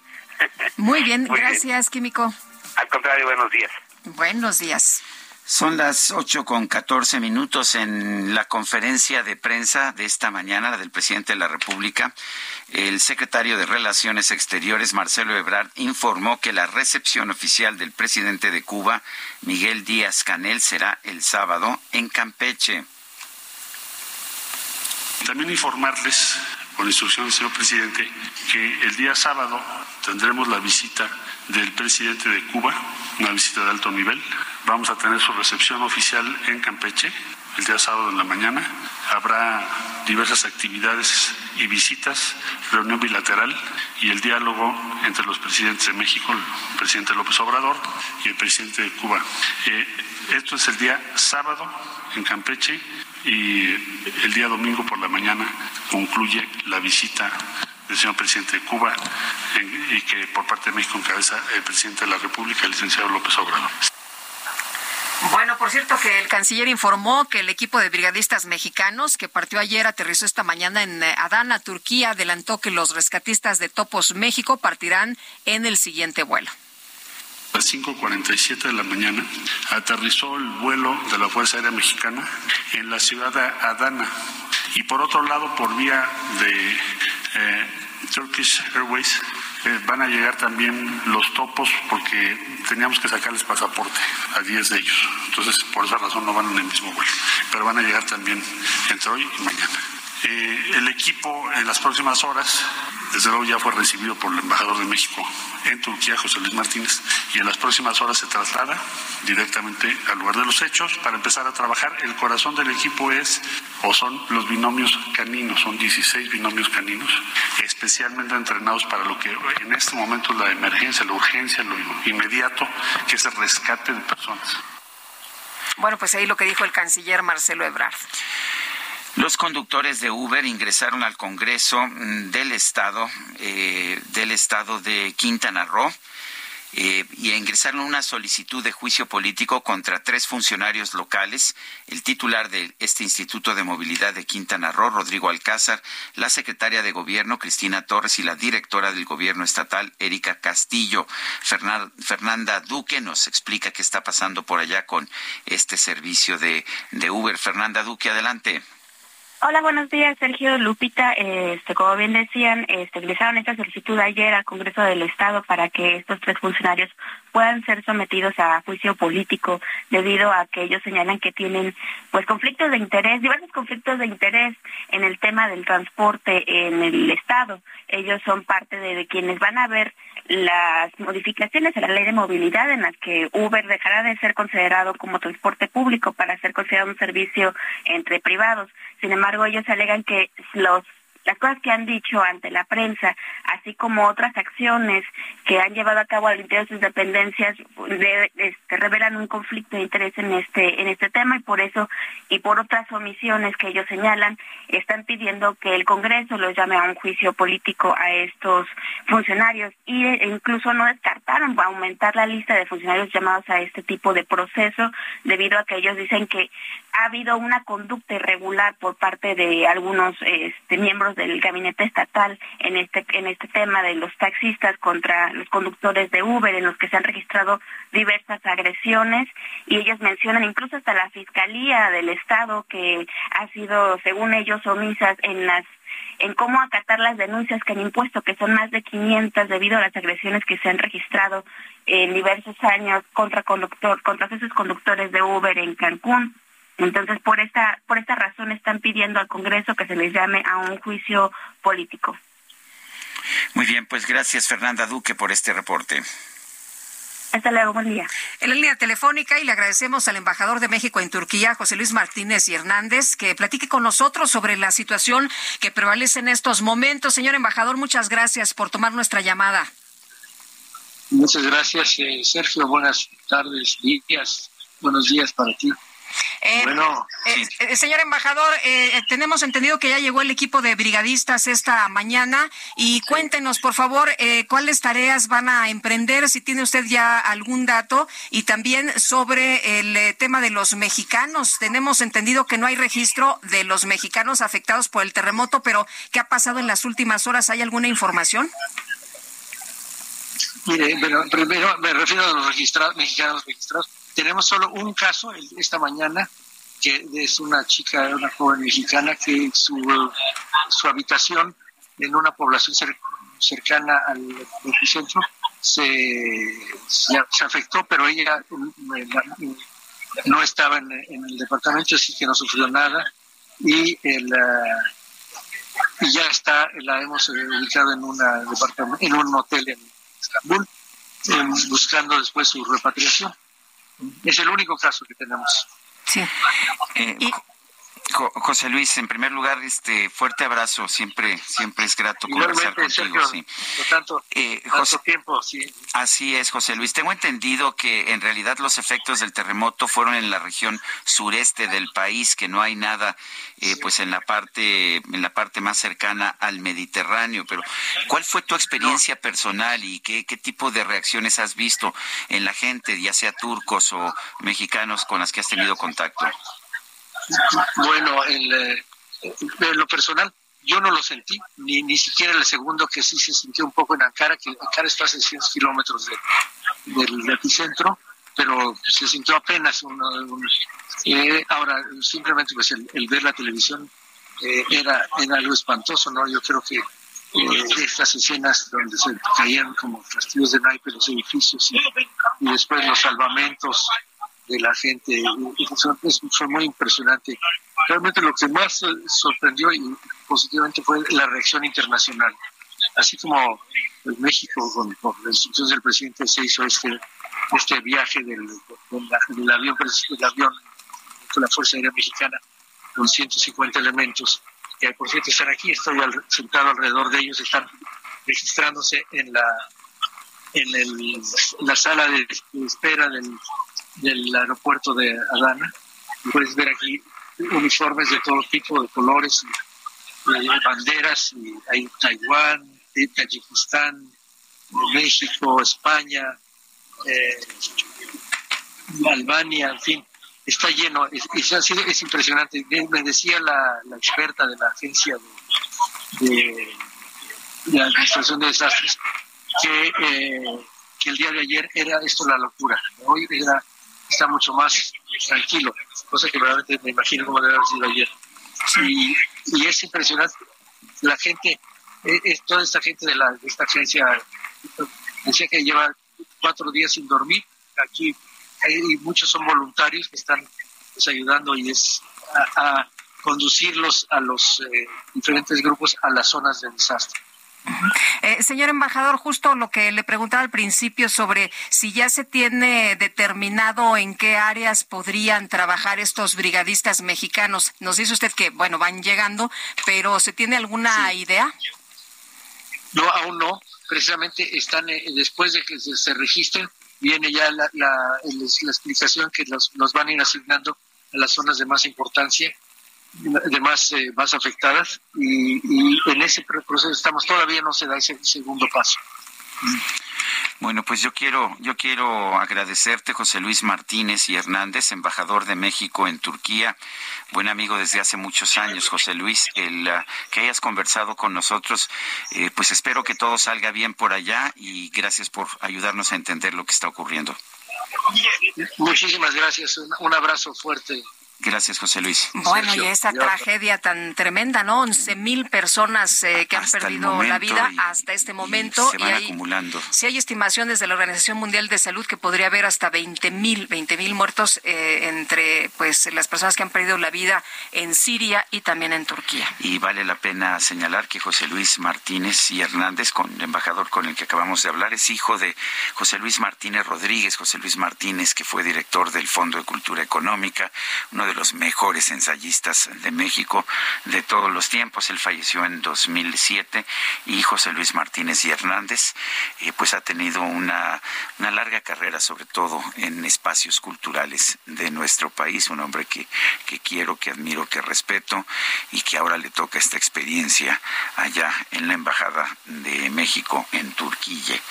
Son las 8 de la mañana con 24 minutos. Le recuerdo nuestro número para que nos mande mensajes de WhatsApp 55 2010 96 47.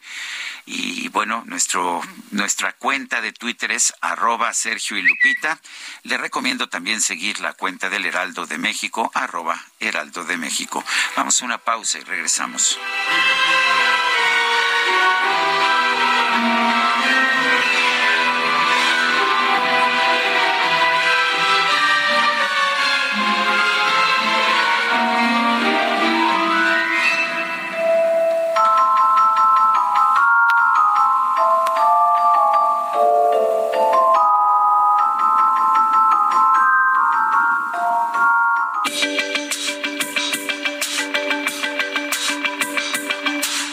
Sarmiento y Lupita Juárez quieren conocer tu opinión, tus comentarios o simplemente envía un saludo para ser más cálida esta mañana.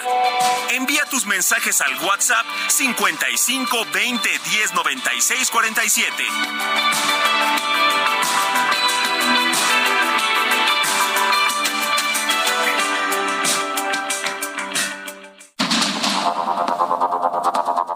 Con Sergio Sarmiento y Lupita Juárez por el Heraldo Radio.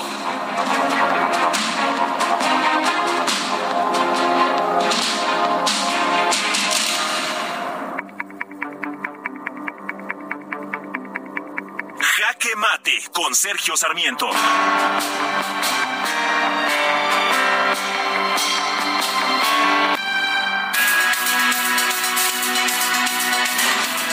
Hemos visto, me parece, una discusión muy tonta acerca de quiénes, qué presidentes han estado apoyando o no al narcotráfico.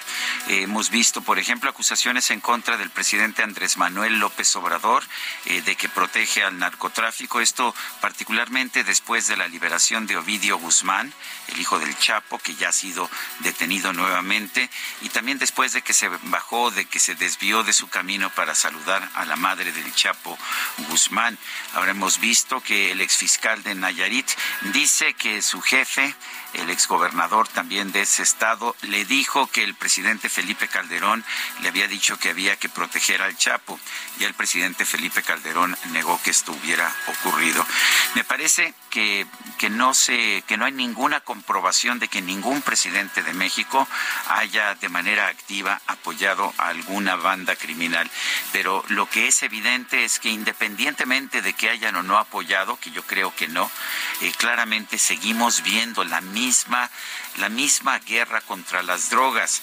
Y esto me parece que es el problema fundamental. Esto es lo que realmente está generando la situación. Hemos visto eh, cientos de miles de muertos en nuestro país, eh, 120.463 en el sexenio de Felipe Calderón, 156.000 en el de Peña Nieto y ya 146.000 en el de Andrés Manuel López Obrador. Y estos cientos de miles de muertos no han hecho ni que pare el, tráfico de drogas, ni han tampoco que la gente en México o en Estados Unidos consuma menos drogas. La prohibición es el problema. Eh, por supuesto, no se trata de fomentar el consumo de ninguna droga, pero hay que entender que el problema del consumo de drogas es un problema de educación y de salud pública. No es un problema que se pueda combatir a base de balazos. El presidente López Obrador lo acepta en el discurso y dice que él ofrece abrazos y no balazos, pero si vemos realmente lo que ha ocurrido en este sexenio, nos daremos cuenta de que la guerra contra el narco sigue existiendo. Yo soy Sergio Sarmiento y lo invito a reflexionar.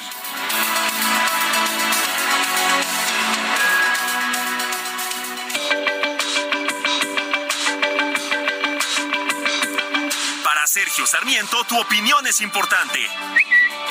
Escríbele a Twitter en arroba Sergio Sarmiento.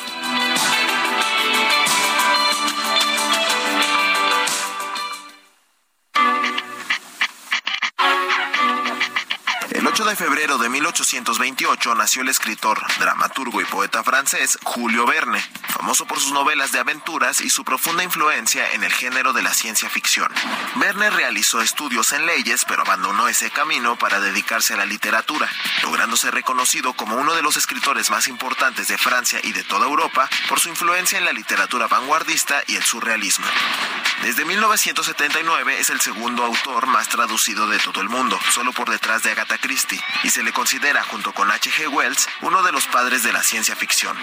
Entre sus obras más famosas hay títulos como De la Tierra a la Luna, 20.000 leguas de viaje submarino, La Vuelta al Mundo en 80 días, La Isla Misteriosa y Viaje al Centro de la Tierra, entre muchos otros.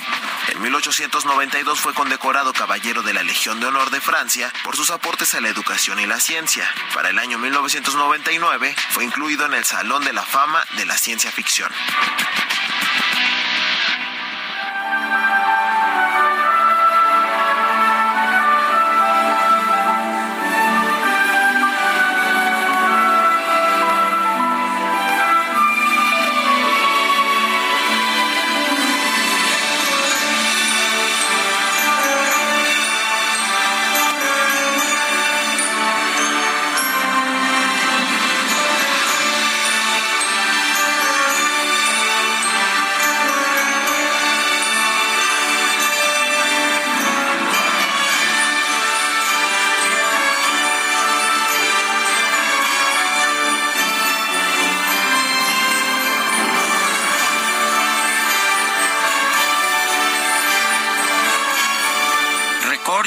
Recorcholis, dinosaurios, dinosaurios a la vista, Guadalupe, cuidado, te pueden pisar. Ay, cuando desperté.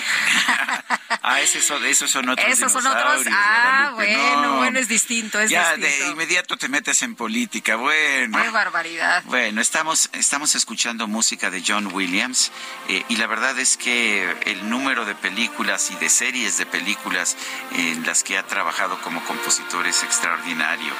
Y esto que estamos escuchando es eh, Welcome to Jurassic Park, que es tema de la película El Parque Jurásico. Bueno, muy bien, muy bien. Nos vamos a los mensajes. Buen día, eh, dice John Williams, gran compositor, pero no olvidemos a Morricone y a Zimmer, entre otros. Es lo que nos dice Alejandro. Bueno, pues es que hoy lo estamos recordando y A lo estamos Williams. homenajeando por su cumple. Cumple 90 y, ah, Nada más 91. 91 años, 91 años. Hay otro compositor que no es tan conocido como, como Morricone o como eh, Mancini o como John Williams, que es Alexandre Desplat francés, realmente ha hecho música maravillosa. Nació el 23 de agosto, a ver si me acuerdo en agosto para ponerlo, Alexandre Desplat, eh, o Desplat, creo que así se pronuncia, sí, sí, la S intermedia no se pronuncia, Alexandre Desplat. Bueno, eh, dice otra persona, es inevitable, ustedes ya son indispensables en nuestras mañanas, en nuestro desayuno. Gracias por tener ese gran profesionalismo, esa gran sabiduría y esa forma de hacernos las noticias más amenas. Ansiamos verlos juntos en la TV. Bueno, ahora estamos los dos, este, Estamos juntos, pero separados. juntos pero separados. Cuéntanos de tu programa, Lupita. Ay, fíjate, Sergio, que he tenido la oportunidad de, de estar haciendo un programa de entrevistas interesantes con temas relevantes en ADN 40, se llama Ruta ADN 40 precisamente. Y bueno, pues estoy muy contenta por esta oportunidad, mi querido Sergio, y los dos estamos precisamente en... En, en ADN empresa. 40 yo estoy en mi, mi viejo programa La Entrevista, que, que ya tiene, ya no sé ni cuántos años, veintitantos años. Nació, nació en 97, 25 años, no, 20, eh, 97 y estamos a 2022. Bueno, ya no sé, son muchos años. bueno, este, y además tengo, participo ahí en, ah, en República MX los lunes en la noche, bien tarde, y llego muy desvelado aquí, pero bueno. Pues ahí está, juntos pero no gusto. revueltos. Y Bueno. pues eh, estaría estaría padre un, un programa de, de tele. Bueno, pues ah, vamos a ver, vamos a ver, nunca, nunca puede uno descartar nada, ¿verdad? Dice esta persona, ya los hemos visto a cada uno por separado en varios programas, pero ojalá logremos verlos pronto en su propio programa de televisión en El Heraldo, sería lo máximo. Gracias de todo corazón, familia Chávez Jiménez. Pues, ah, pues ya vamos a Gracias por vamos las porras, gracias Claro. por las porras. Oye, nos dice Oscar Huerta, buenos días queridos amigos, ¿por qué Delfina usa esas camionetas y no un coche sencillo y normal? Pues, ¿qué no dice López que el pueblo los cuida? Esas incongruencias son las que nos confirman que el no mentir, no robar y no sé qué más son solo politiquería barata de los seguidores del inquilino de Palacio. Un gran abrazo para todo su equipo desde Irapuato. Y de inmediato, gracias a Rosibelia Sánchez, productora de la entrevista con Sarmiento, que me Sí. dice, el señor Sarmiento, vamos a cumplir 26 años. bueno, pues sí, es lo que pensé y estaba yo haciendo las cuentas y dije, no me vaya yo a equivocar y después se burlan de mí. Mejor dije, ya no me acuerdo porque la verdad Nada no más y nada menos que 26 años. en la entrevista con Sarmiento. Muy bien. No sabes cuántas entrevistas, son como, creo que el año pasado llevaba como 3.500. Antes eran más, por, bueno, antes eh, sumaba más rápido porque estaba todos los días, era cinco días a la semana. Ahora voy dos veces a la semana, entonces está más tranquilito. Son las 8 con 39. El mundo de la moda en mueble está en movimiento en Expo Mueble Internacional, la feria líder de muebles y decoración en América Latina. Encuentra lo último en tendencias, diseño y calidad en muebles para el hogar, oficina, jardín, infantil, decoración, entre otros. La cita es del 15 al 18 de febrero en Expo Guadalajara. Regístrate en www.expomuebleinternacional.com.mx.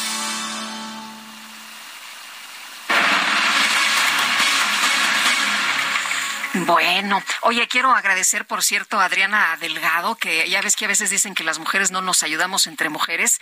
Y Adriana Delgado, muchísimas gracias por eh, apoyarme para... muy importante Sí, para, sí. para que entraras allá ah, de 40 Sí, sí, sí, que, que pensó en mí ya desde hace eh, algún tiempo. Me había dicho, es que tenemos que hacer algo, tenemos que hacer algo.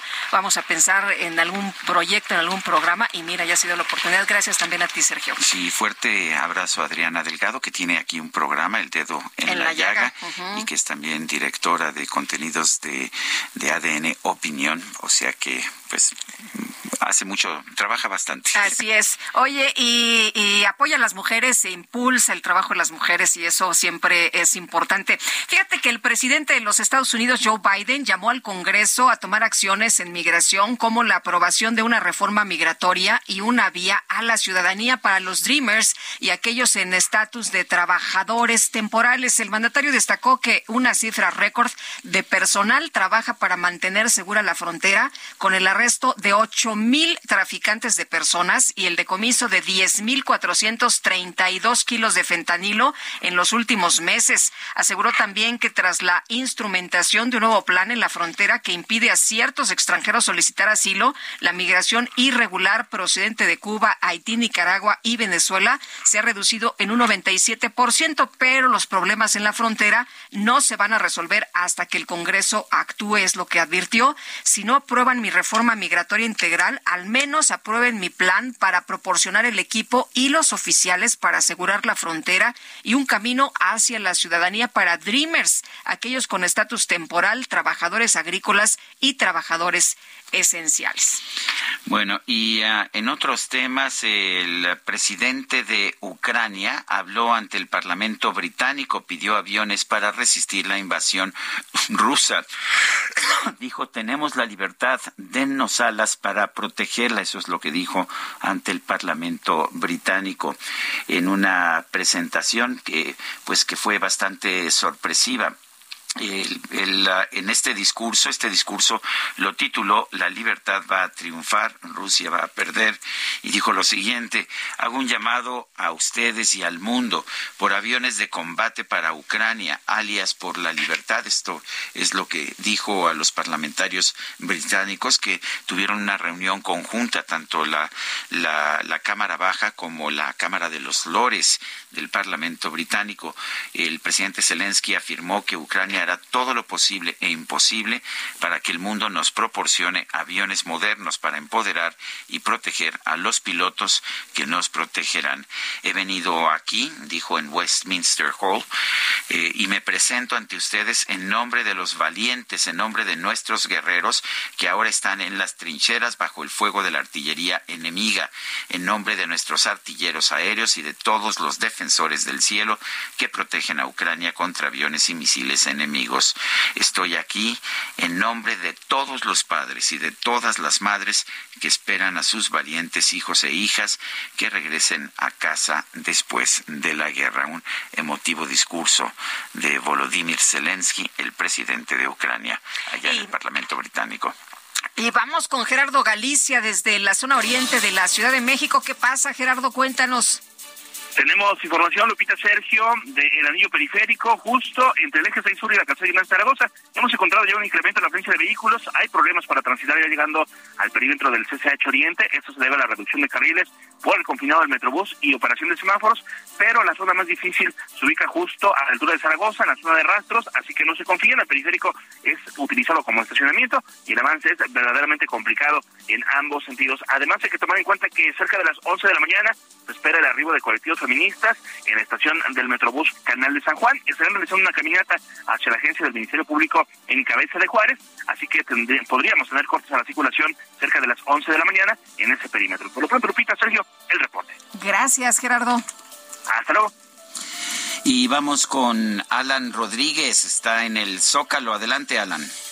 Sergio Lupita, muy buenos días. En estos momentos la plancha del Zócalo de la Ciudad de México se encuentra ocupada por la instalación de un equipo de audio, así como de unas gradas para el día de mañana que se estará celebrando la conmemoración del heroico Colegio Militar, el 200 aniversario y la Marcha de la Lealtad, el 110 aniversario. En esta ocasión, a diferencia de otros años anteriores, se estará marchando desde el Zócalo hasta la zona de Chapultepec, esto encabezado por el presidente de la República, Andrés Manuel López Obrador, quien el día de mañana a las 10 de la mañana estará dando el banderazo. Tome en consideración que estará afectada la avenida Paseo de la Reforma, la avenida 5 de Mayo, así como todo el Paseo de la Reforma hasta la zona de Chapultepec, para que todos nuestros amigos que el día de mañana van a salir a sus lugares de trabajo lo tomen en consideración. Es el reporte que tenemos.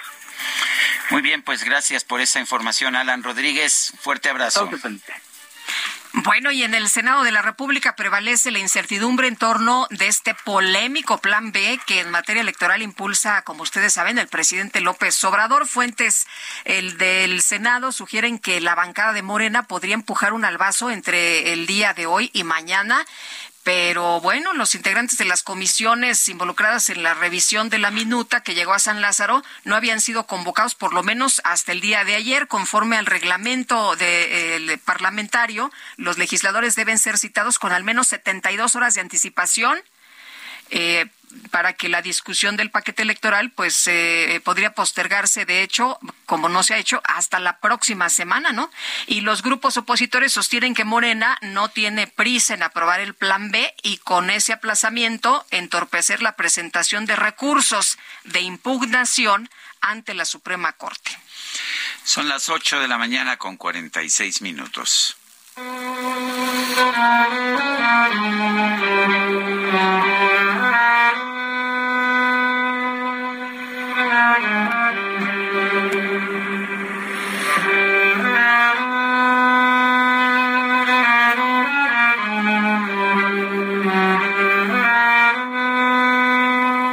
Estamos escuchando una interpretación al cello del maestro Yo-Yo Ma y está interpretando una pieza de Ahmed Adnan Saigun. Eh, eh, Ahmed Adnan Saigun es un compositor turco muy reconocido y lo que dice Yo-Yo Ma en esta en esta este video que está mandando por Twitter es a nuestros amigos en Turquía y Siria todo nuestro amor, nuestros pensamientos, nuestros rezos eh, con ustedes. Esto es para aquellos que están sufriendo y para también quienes están ayudando y quienes están trabajando de manera incansable para salvar vidas y llevar esperanza. Yo, yo, ma, pues ¿qué te puedo decir, Lupita? Un hombre realmente entrañable aquí a México. Bueno, me ha tocado conversar conversar con él en el Foro Económico Mundial de Davos. También aquí en México vino a apoyar a, los jóvenes integrantes de la Orquesta Esperanza Azteca. La verdad es que un tipazo. Eh, Sergio siempre está atento, apoyando y bueno, pues ahora ofreciendo su música, su amor, como él dice, y sus pensamientos y todas sus oraciones para todos aquellos que están sufriendo en estos momentos, para los amigos de Turquía y de, de Siria y pues son momentos terribles, ¿no? En que pues la humanidad demuestra lo mejor hemos visto la solidaridad como siempre y qué bueno, gracias a Yoyo Ma por esta música.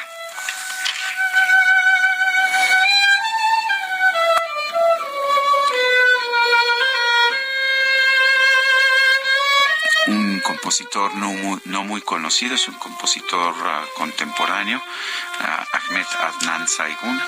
Bueno, no contemporáneo, nació, eh, nació en 1907, falleció en 1991 en Estambul, nació en Esmirna, pero fue un gran educador musical, etnomusicólogo y compositor, un uh, músico turco.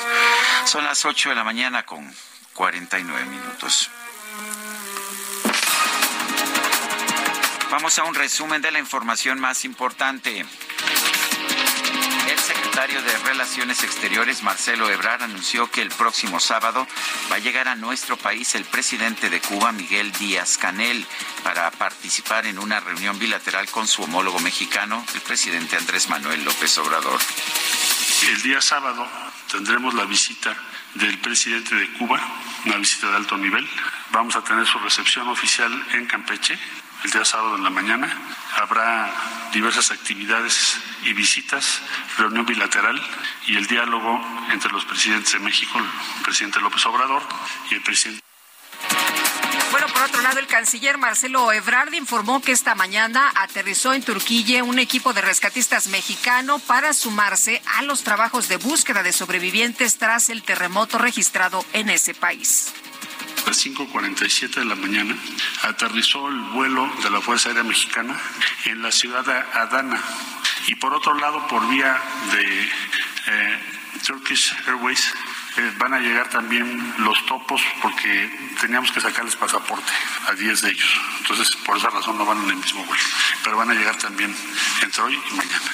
Eh, el equipo en las próximas horas, desde luego ya fue recibido por el embajador de México en Turquía, José Luis Martínez, y en las próximas horas se traslada directamente al lugar de los hechos para empezar a trabajar. El corazón del equipo es, o son los binomios caninos, son 16 binomios caninos. El gobierno de Puebla informó que va a realizar todas las gestiones necesarias para repatriar a un grupo de atletas que quedó varado en Turquía luego de viajar a ese país para participar en un torneo de taekwondo. La Secretaría de Relaciones Exteriores dio a conocer que México presentó la postulación de Juan Manuel Gómez Robledo Verduzco como nuevo juez de la Corte Internacional de Justicia. Un equipo de buzos de la Marina de los Estados Unidos comenzó trabajos para recuperar los restos del presunto globo de vigilancia chino que fue derribado frente a las costas de Carolina del Norte. El Congreso peruano rechazó una nueva propuesta presentada por el Partido de Izquierda Perú Libre para adelantar las elecciones generales. Retumba la tierra con ritmo y sabor. Titanic, Titanic. No hay barco más grande, no hay nada mejor. Titanic, Titanic. Que suenen los tambores. Con motivo del aniversario número 25 de la famosa película Titanic, National Geographic anunció el estreno de un documental sobre el proceso de producción y filmación de la cinta, el cual incluye una sección especial para aclarar una de las dudas más grandes de los fanáticos, si el personaje de Jack podía haberse subido a la misma tabla que Rose para salvar su vida.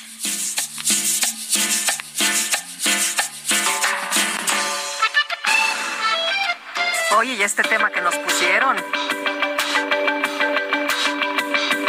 Para Lupita Juárez, tu opinión es importante.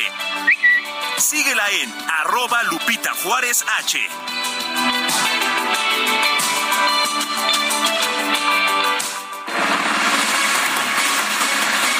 No sonaba a Celine Dion, ¿eh? No, ¿verdad? No, Para no, nada. no, para nada. Bueno, vamos a continuar con la información y fíjese usted que murió Fernando Becerril, este gran actor eh, de la televisión mexicana, tenía 78 años y se dio a conocer este martes del fallecimiento de este icónico, este extraordinario actor. Fue a través de la cuenta de Twitter de Emilio Becerril, su sobrino, donde se confirmó el deceso del intérprete de 78 años. Él escribió, falleció mi querido y adorado tío Nando, Fernando Becerril Strafon, un gran actor que se va. La Asociación Nacional de Actores envió un comunicado en el que a nombre de los miembros de la y, y la institución lamentan la muerte de Fernando, quien por cierto formaba parte del sindicato. Son las 8 de la mañana con 53 minutos. Les recuerdo, nuestro número de WhatsApp es el 55 2010 96 47. Repito, 55 2010 96 47. En Twitter, arroba Sergio y Lupita, ¿sí? Ahí puede usted uh, seguirnos y seguir algunas de las informaciones que vamos dando a conocer eh, todas las mañanas. También le recomiendo seguir la cuenta en Twitter del Heraldo Radio. Es arroba Heraldo de México. De hecho, esa es la, la cuenta en Twitter del Heraldo de México, la general. Vamos a una pausa. Guadalupe Juárez y Sergio Sarmiento estamos en el Heraldo Radio.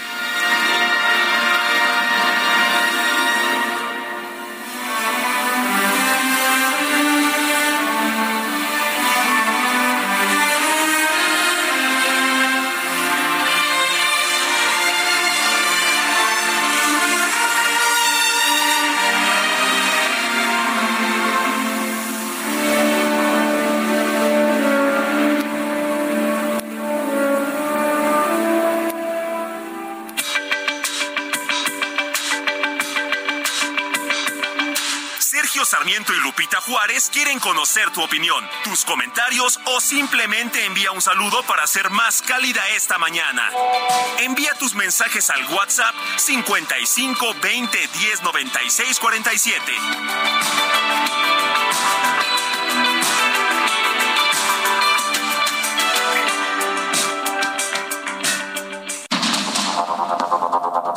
Continuamos con Sergio Sarmiento y Lupita Juárez por el Heraldo Radio.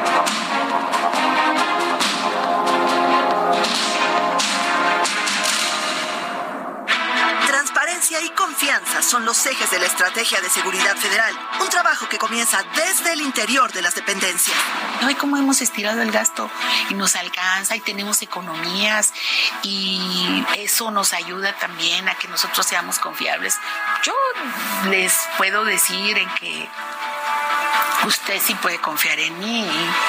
Los que nos están viendo también pueden confiar. Este miércoles en exclusiva por Heraldo Media Group, más del perfil de Rosa Isela Rodríguez, secretaria de Seguridad y Protección Ciudadana. 21 horas en referente de la noche, Heraldo Televisión. Cuando te enamoras del nuevo Fiat Pulse, el pulso de tus emociones se eleva. Estrénalo desde 354 mil pesos o tasa desde 9.75%. Conquista las calles con el SUV líder en ahorro de combustible. Fiat, sé único. Visita tu distribuidor Fiat Chrysler K 30.1% vigencia el 28 de febrero de 2023. Consulta fiat.com.mx. Buenos días, Sergio Lupita. Nada más para decirles con sarcasmo dónde está la objetividad, porque no la encuentro. Yo no escucho objetividad en su noticiero. Perdón, ¿eh? Le digo, la persona que les acaba de decir que muy objetivo y todo eso, no, no lo encuentro. Pero bueno, son puntos de vista. Para mí no, para este señor este que acaba de decir que son muy objetivos. Pero bueno, años después, pues sigan con su objetividad. Van muy bien. Siguiente día, Sergio Lupita. El presidente dijo que no iba a haber nuevos impuestos, pero sí está incrementando muchos los que ya existen. Saludos, José Juan León.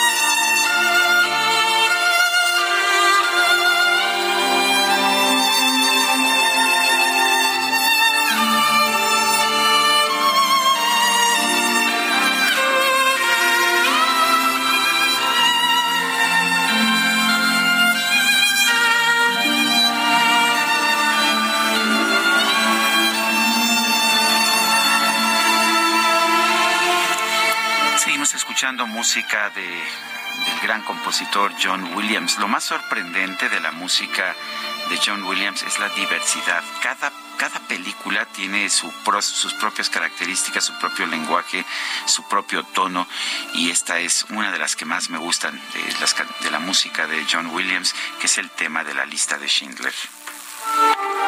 Una gran película de Steven Spielberg, por cierto, donde pues eh, Liam Neeson es, eh, eh, tiene una actuación extraordinaria, sin duda. Bueno, y vámonos con eh, más información. Fíjese que del 7 al 10 de febrero se va a llevar a cabo en Yucatán Biosfera Cumbre. Es un eh, evento que va a reunir pues a varias empresas, a gobiernos, pero vamos a dejar que Mauricio Vila, el gobernador de Yucatán, nos cuente bien, nos dé detalles de qué se trata este encuentro. Mauricio Vila, muchas gracias, señor gobernador, por tomar nuestra llamada. Muy buenos días.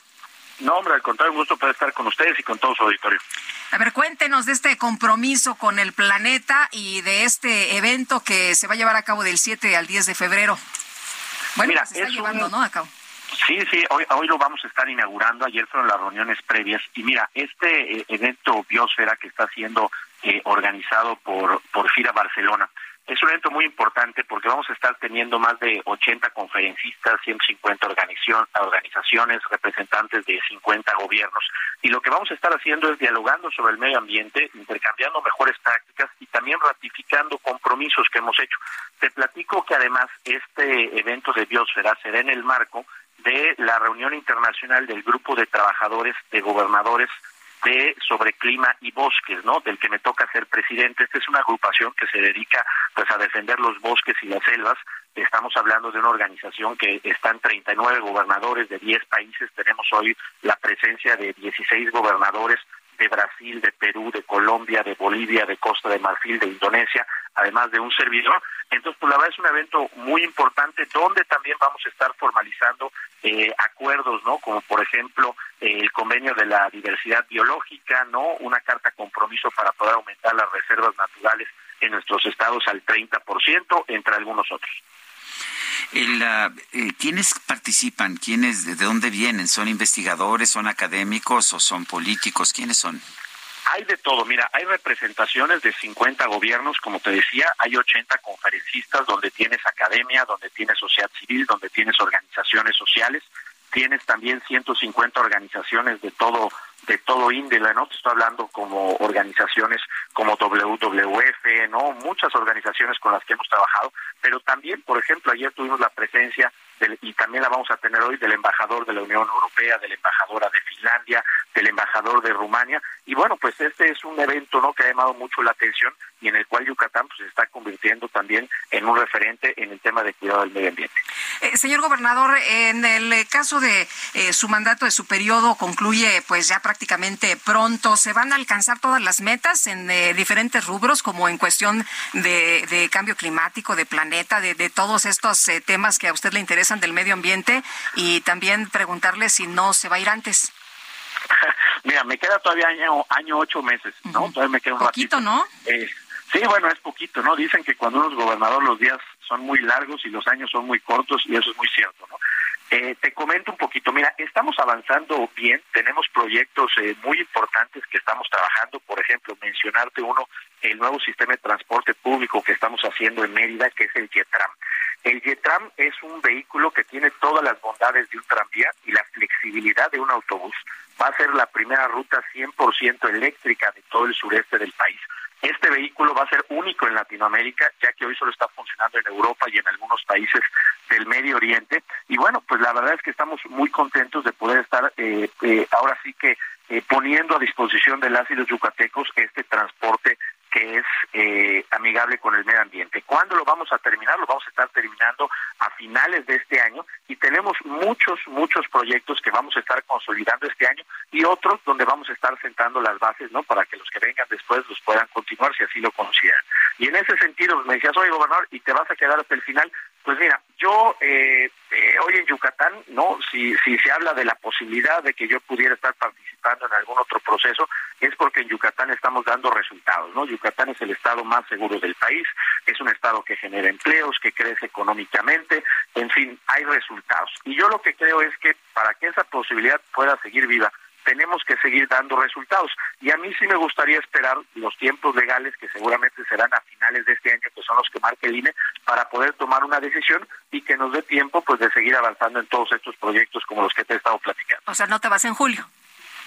Mira, no, no, no, no lo sé, habría que esperar los tiempos, los tiempos de precampañas no presidenciales son diciembre, enero, ¿no? Del 23, 24.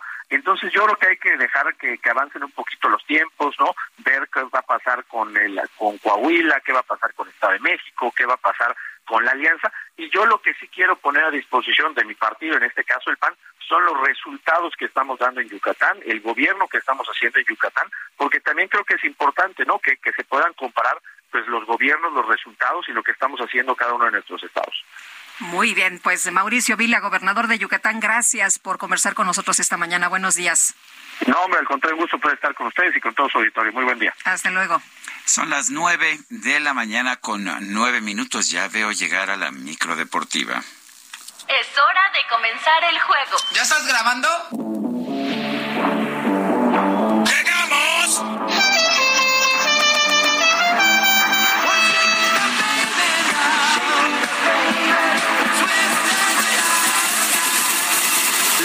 Deportiva.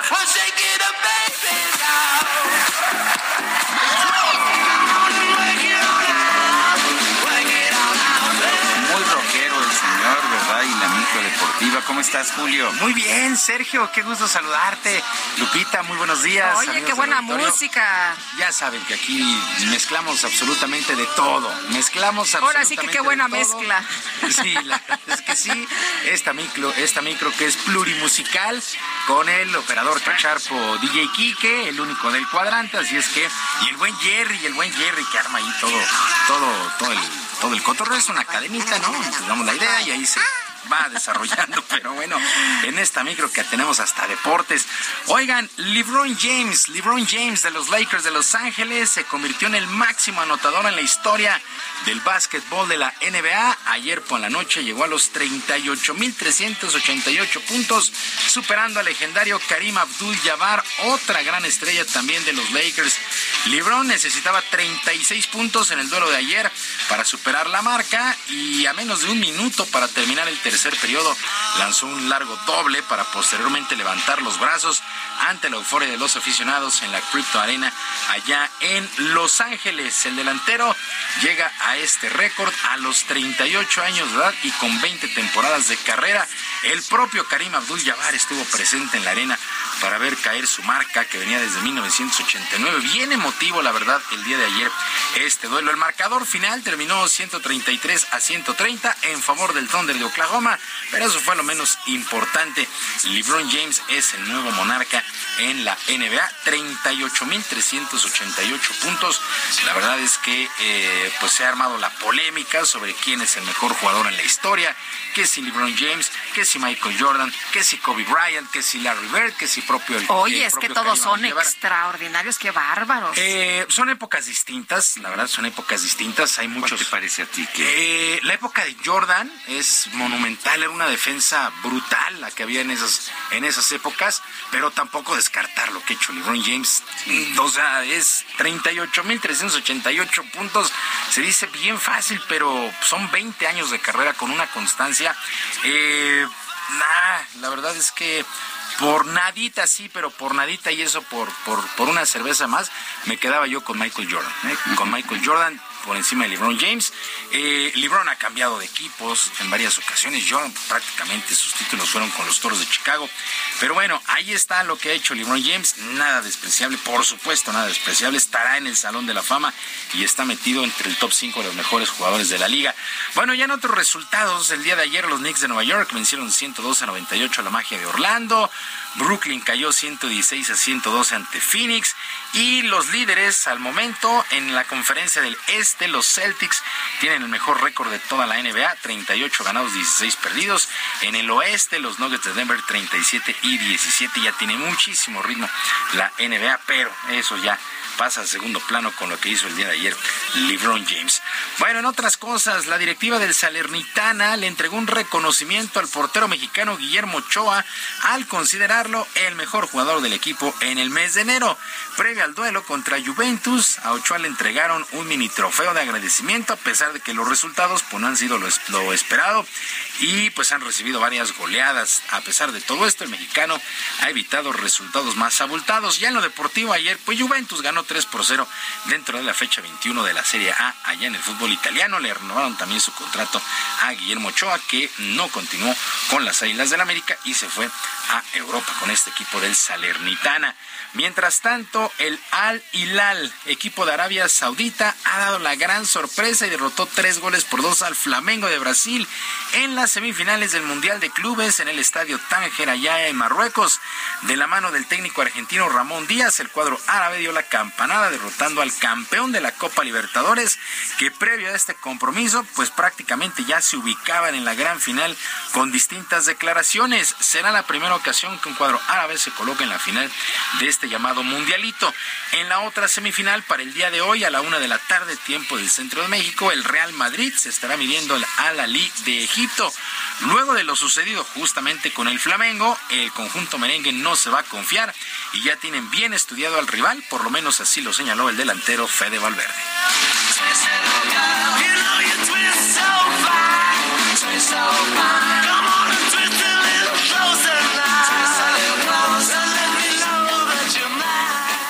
Todo lo que, lo que genera, como te digo, a nivel de fans, lo que genera también dentro del campo, eh, jugando, lo que genera también eh, en su carrera, en su historia, todo lo que ha ganado, eh, se merece el mayor de los respetos como cualquier rival, pero como siempre digo, nosotros también tenemos que enfocarnos nosotros, siempre con respeto hacia el rival, pero también intentando dar nuestras armas, intentando jugar a nuestra forma, a nuestra manera, ir, ir a ganar, que es a lo que venimos sugar. Ay, bueno, pues a ver cómo le va al Real Madrid, que en teoría no tendría que tener problemas, pero estos del Flamengo, bueno, cacarearon que iban a enfrentar al Real Madrid, hasta cantaron que le iban a romper al Real Madrid y se quedaron en semifinales, vaya sorpresa, en este llamado mundialito, esta, este mundial de clubes, a donde México, por supuesto, no fue, después de que Pumas perdiera la gran final. Bueno, en otras cosas, en otras cosas, los cañeros de los Mochis lograron su quinta victoria de la Serie del Caribe del béisbol. Allá en Caracas, Venezuela, vencieron dos carreras por una a los federales de Chiriquí, equipo de Panamá. Con este triunfo, la novena que representa la pelota invernal de nuestro país accedió a las semifinales del torneo que termina el viernes. Por lo pronto, el manager José Moreno no se confía de estas victorias, ya que asegura falta lo más difícil para lograr el título.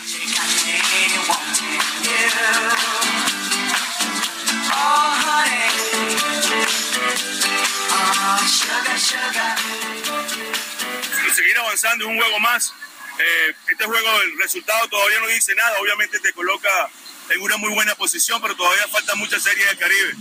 No, no, no, nada, o sea, la misma preparación que hemos tenido durante toda la temporada, nuestro plan de trabajo, saber cómo son los bateadores, cómo vamos a ver la defensa, pero nada en especial. Bueno, el día de hoy a la una de la tarde se miden a los indios de Mayagüez de Puerto Rico. México ya calificado a las semifinales, busca quedar lo más alto en la tabla para ser home team ya en las semifinales, la serie del Caribe. Vaya que este año estará muy beisbolero porque se vendrá después el Clásico Mundial, el Clásico Mundial donde se está armando una muy buena selección por parte de México, pero también Estados Unidos se está armando muy Hoy en la mañanera, ¿no? Ya tienen su sección de béisbol y toda la cosa. Eso es algo que no me agrada. Porque, pues dirían, por ahí el béisbol no tiene la culpa, ¿no? Pero hay cosas más importantes que el béisbol, me queda clarísimo, pero clarísimo. ¿Se acuerdan que se armó una oficina que se llamaba ProBase, que la, eh, la dirigió uno de los hermanos eh, González? Edgar González fue el titular y después desapareció y hay estadios que son elefantes blancos este, que costaron millones de pesos, en fin. Ah, qué cosas. Esas cosas son las que no me agradan, pero bueno, el béisbol no tiene la culpa. Por lo pronto, pues un año, un año muy, muy movido, muy, muy, muy, beisbolero. Sí, con ese serie del Caribe que es todos los años, después el Clásico Mundial que es de selecciones y después ya el arranque Liga Mexicana y Grandes Ligas, etcétera, etcétera. Bueno, ya para despedirnos, el piloto holandés Max Verstappen dio sus favoritos para pelear el título, para quien le va a pelear el título en este 2023 en la Fórmula 1, pero dentro de los nombres no figuró el de su compañero Sergio Pérez. En una entrevista, Verstappen destacó los nombres del británico Lewis Hamilton, de George Russell, de Charles Leclerc, de Lando Norris, pero no el de Checo Pérez, que dijo que ya todo está superado después de lo que sucedió en Brasil el año pasado. Sergio Lupita, amigos del auditorio, la información deportiva este miércoles. Les recuerdo rapidísimo nuestras vías de comunicación en Twitter. Estoy en arroba jromerohb, en arroba jromerohb, además del barrio deportivo en YouTube de lunes a viernes a las 7 de la noche con diversión y de paso información deportiva. Que tengan todos un extraordinario miércoles. Gracias. Son las 9 con 19 minutos. Mi querido Sergio, hay novedades ¿Ah, y sí? estaba yo viendo unas imágenes impresionantes con las cámaras de Samsung que está presentando la nueva serie Galaxy S23 y vamos a platicar precisamente con Claudia Contreras y es Chief Marketing Officer de Samsung precisamente. Claudia, qué gusto saludarte. ¿Cómo estás? Muy buenos días. Saludos hasta San Francisco. ¿Cómo están? ¿Cómo les ha ido? Muchas gracias. Oye, yo estoy un poco inquieto y entonces que mi Samsung, mi Samsung 22 ya no me va a servir o sí me sirve todavía. Yo estoy feliz con él. Te va a servir muchísimo todavía, sin embargo, pues al 23 trae sus grandes mejoras, con los dos vas a estar muy contento. Oye, que trae unas cámaras impresionantes, ¿verdad? Sí, trae el, el S23 Ultra, y bueno, los tres traen unas cámaras muy, este, están más modernas. Una, por ejemplo, te hay un telefoto, la del S23, que puedes ampliar una imagen hasta 100 veces porque trae 200 megapíxeles. Entonces, antes veíamos, Sergio, justo con tu S22, la luna perfecta, hoy la ves tres veces mejor. Mm. Pues eso es, eso es una mejoría. ¿Y qué tan rápido es el teléfono? tenemos un procesador nuevo que es eh, de Qualcomm, de un Snapdragon 8 generación 2, por lo cual tu procesador hoy va a ser mucho más rápido, tu batería va a durar más, este, podrías estar jugando, por ejemplo, un juego o ver este, siete series sin que se te acabe la batería en un solo en 24 horas y estar todo el tiempo, tu batería está, está funcionando mejor con este nuevo procesador. Oye, Claudia, yo traigo un flip que está sensacional, eh, también me, encanta, y, la cámara e, es, es de, eh, distinta esta, al, nuevo, a los nuevos teléfonos. Eh, sabemos que la tecnología avanza de manera impresionante a pasos agigantados, pero cuéntanos de esta. Yo estaba viendo unas imágenes que, que se toman en, en nocturnas, en la noche, y que son impresionantes la definición, la luz, en fin. Así es, y justamente parte de lo que trae este nuevo teléfono es todo el ajuste en esta cámara, como con este telefoto te decía, trae una estabilidad, trae un mejor estabilizador, inclusive ya se filmaron dos o tres este eh, short films, uno de Riley Scott, que en donde filmó todo el, su corto con el celular. Impresionante la nitidez, impresionante el movimiento, impresionante los colores, se los podemos enseñar para que lo vean. Realmente este teléfono, si me preguntas cuáles son sus mejoras, es el procesador, la cámara, las fotos de noche y sobre todo pues toda esta parte en estos teléfonos que estamos entrando muy fuerte en la sustentabilidad, ¿no? Y entonces trae estos teléfonos, eh, trae aluminio reciclado, plástico reciclado, hemos rescatado redes de pescadores del mar, entonces cada uno de nuestros teléfonos hoy trae componentes de estas redes, trabajando mucho también para que ayudar a este a este planeta y pues trabajando mucho para borrar nuestra huella para el 2050. ¿Cuándo llega a México este S23? Ya está. ¿Ya está? ¿Ya? está en todos lados. Ahora sí que tanto en las tiendas propias como en nuestro punto com, en todos los carriers, en todos los retailers, está ya, si ahorita lo quieres, ya lo tienes. Muy bien pues este, pues como siempre, Claudia. oye, ya todo el mundo dice, pues aquí ya todo el mundo levantó la mano, pues sí, sí lo queremos. Eh, y, la verdad es que eh, tiene una tecnología impresionante. Y esto que nos dices, Claudia, sobre el medio ambiente, también yo no lo sabía y la verdad me parece muy, muy eh, importante. Sí, y, lo que yo te mencioné son solo una parte de lo que estamos haciendo, pero traemos muchísimo más. Este, vamos a estar ya casi, bueno, los empaques que están llegando a México, América Latina, ya no trae nada de plástico, están a la mitad las cajas, todas las cajas están en papel reciclado, inclusive pues esto sirve cuando reduces las, las cajas en 50%, la transportación en aviones, en barcos, pues se hace mucho más factible, ¿no? Entonces está reduciendo los espacios también, muchas cosas en este sentido también que cuando quieras podemos platicar a profundidad, Lupita. Pues Claudia Contreras, gracias por conversar con nosotros, eh, Chief Marketing Officer de Samsung, y estaremos al pendiente, que bueno que ya está aquí en México. Antes se tardaban más en llegar, ahora llegan de inmediato, ¿no? Así es, estamos en la primera ola de ventas a nivel mundial, entonces tenemos una participación muy fuerte en el mercado. Muy bien. Gracias, Claudia. Gracias, que estén muy bien, saludos. Hasta luego. Son las nueve con veinticuatro minutos. Les recuerdo nuestro número para que nos mande mensajes de WhatsApp 55 2010 96 47. Vamos a una pausa y regresamos en un momento más.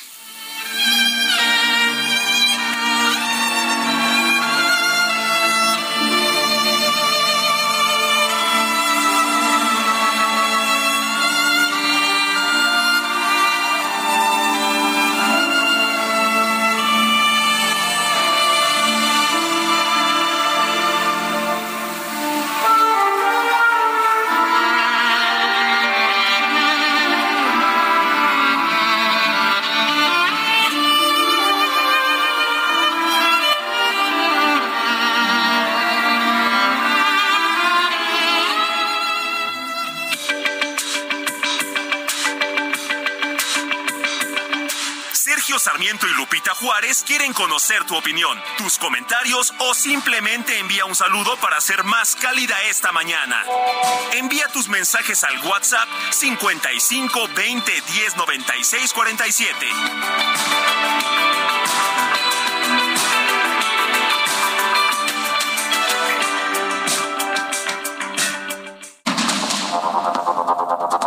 Continuamos con Sergio Sarmiento y Lupita Juárez por el Heraldo Radio.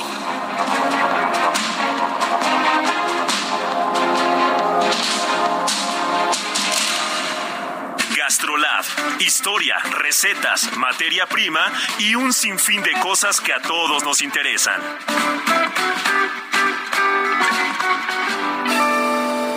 Amigos del Heraldo Radio, soy el chef Israel Arechiga de Gastrolab y qué mejor que saber hacer alguna receta tradicional rica, sobre todo de estas que podemos encontrar en muchos restaurantes y a pesar de la sencillez, tiene su complejidad en el procedimiento, pero los ingredientes son muy sencillos.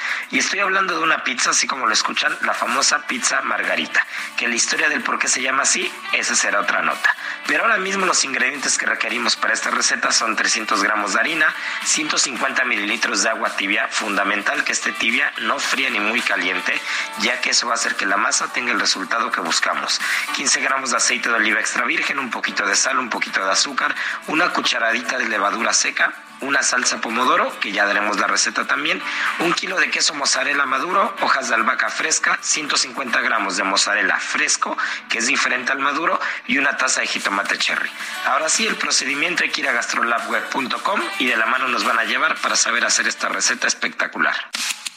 El mundo de la moda en mueble está en movimiento en Expo Mueble Internacional, la feria líder de muebles y decoración en América Latina. Encuentra lo último en tendencias, diseño y calidad en muebles para el hogar, oficina, jardín, infantil, decoración, entre otros. La cita es del 15 al 18 de febrero en Expo Guadalajara. Regístrate en www.expomuebleinternacional.com.mx.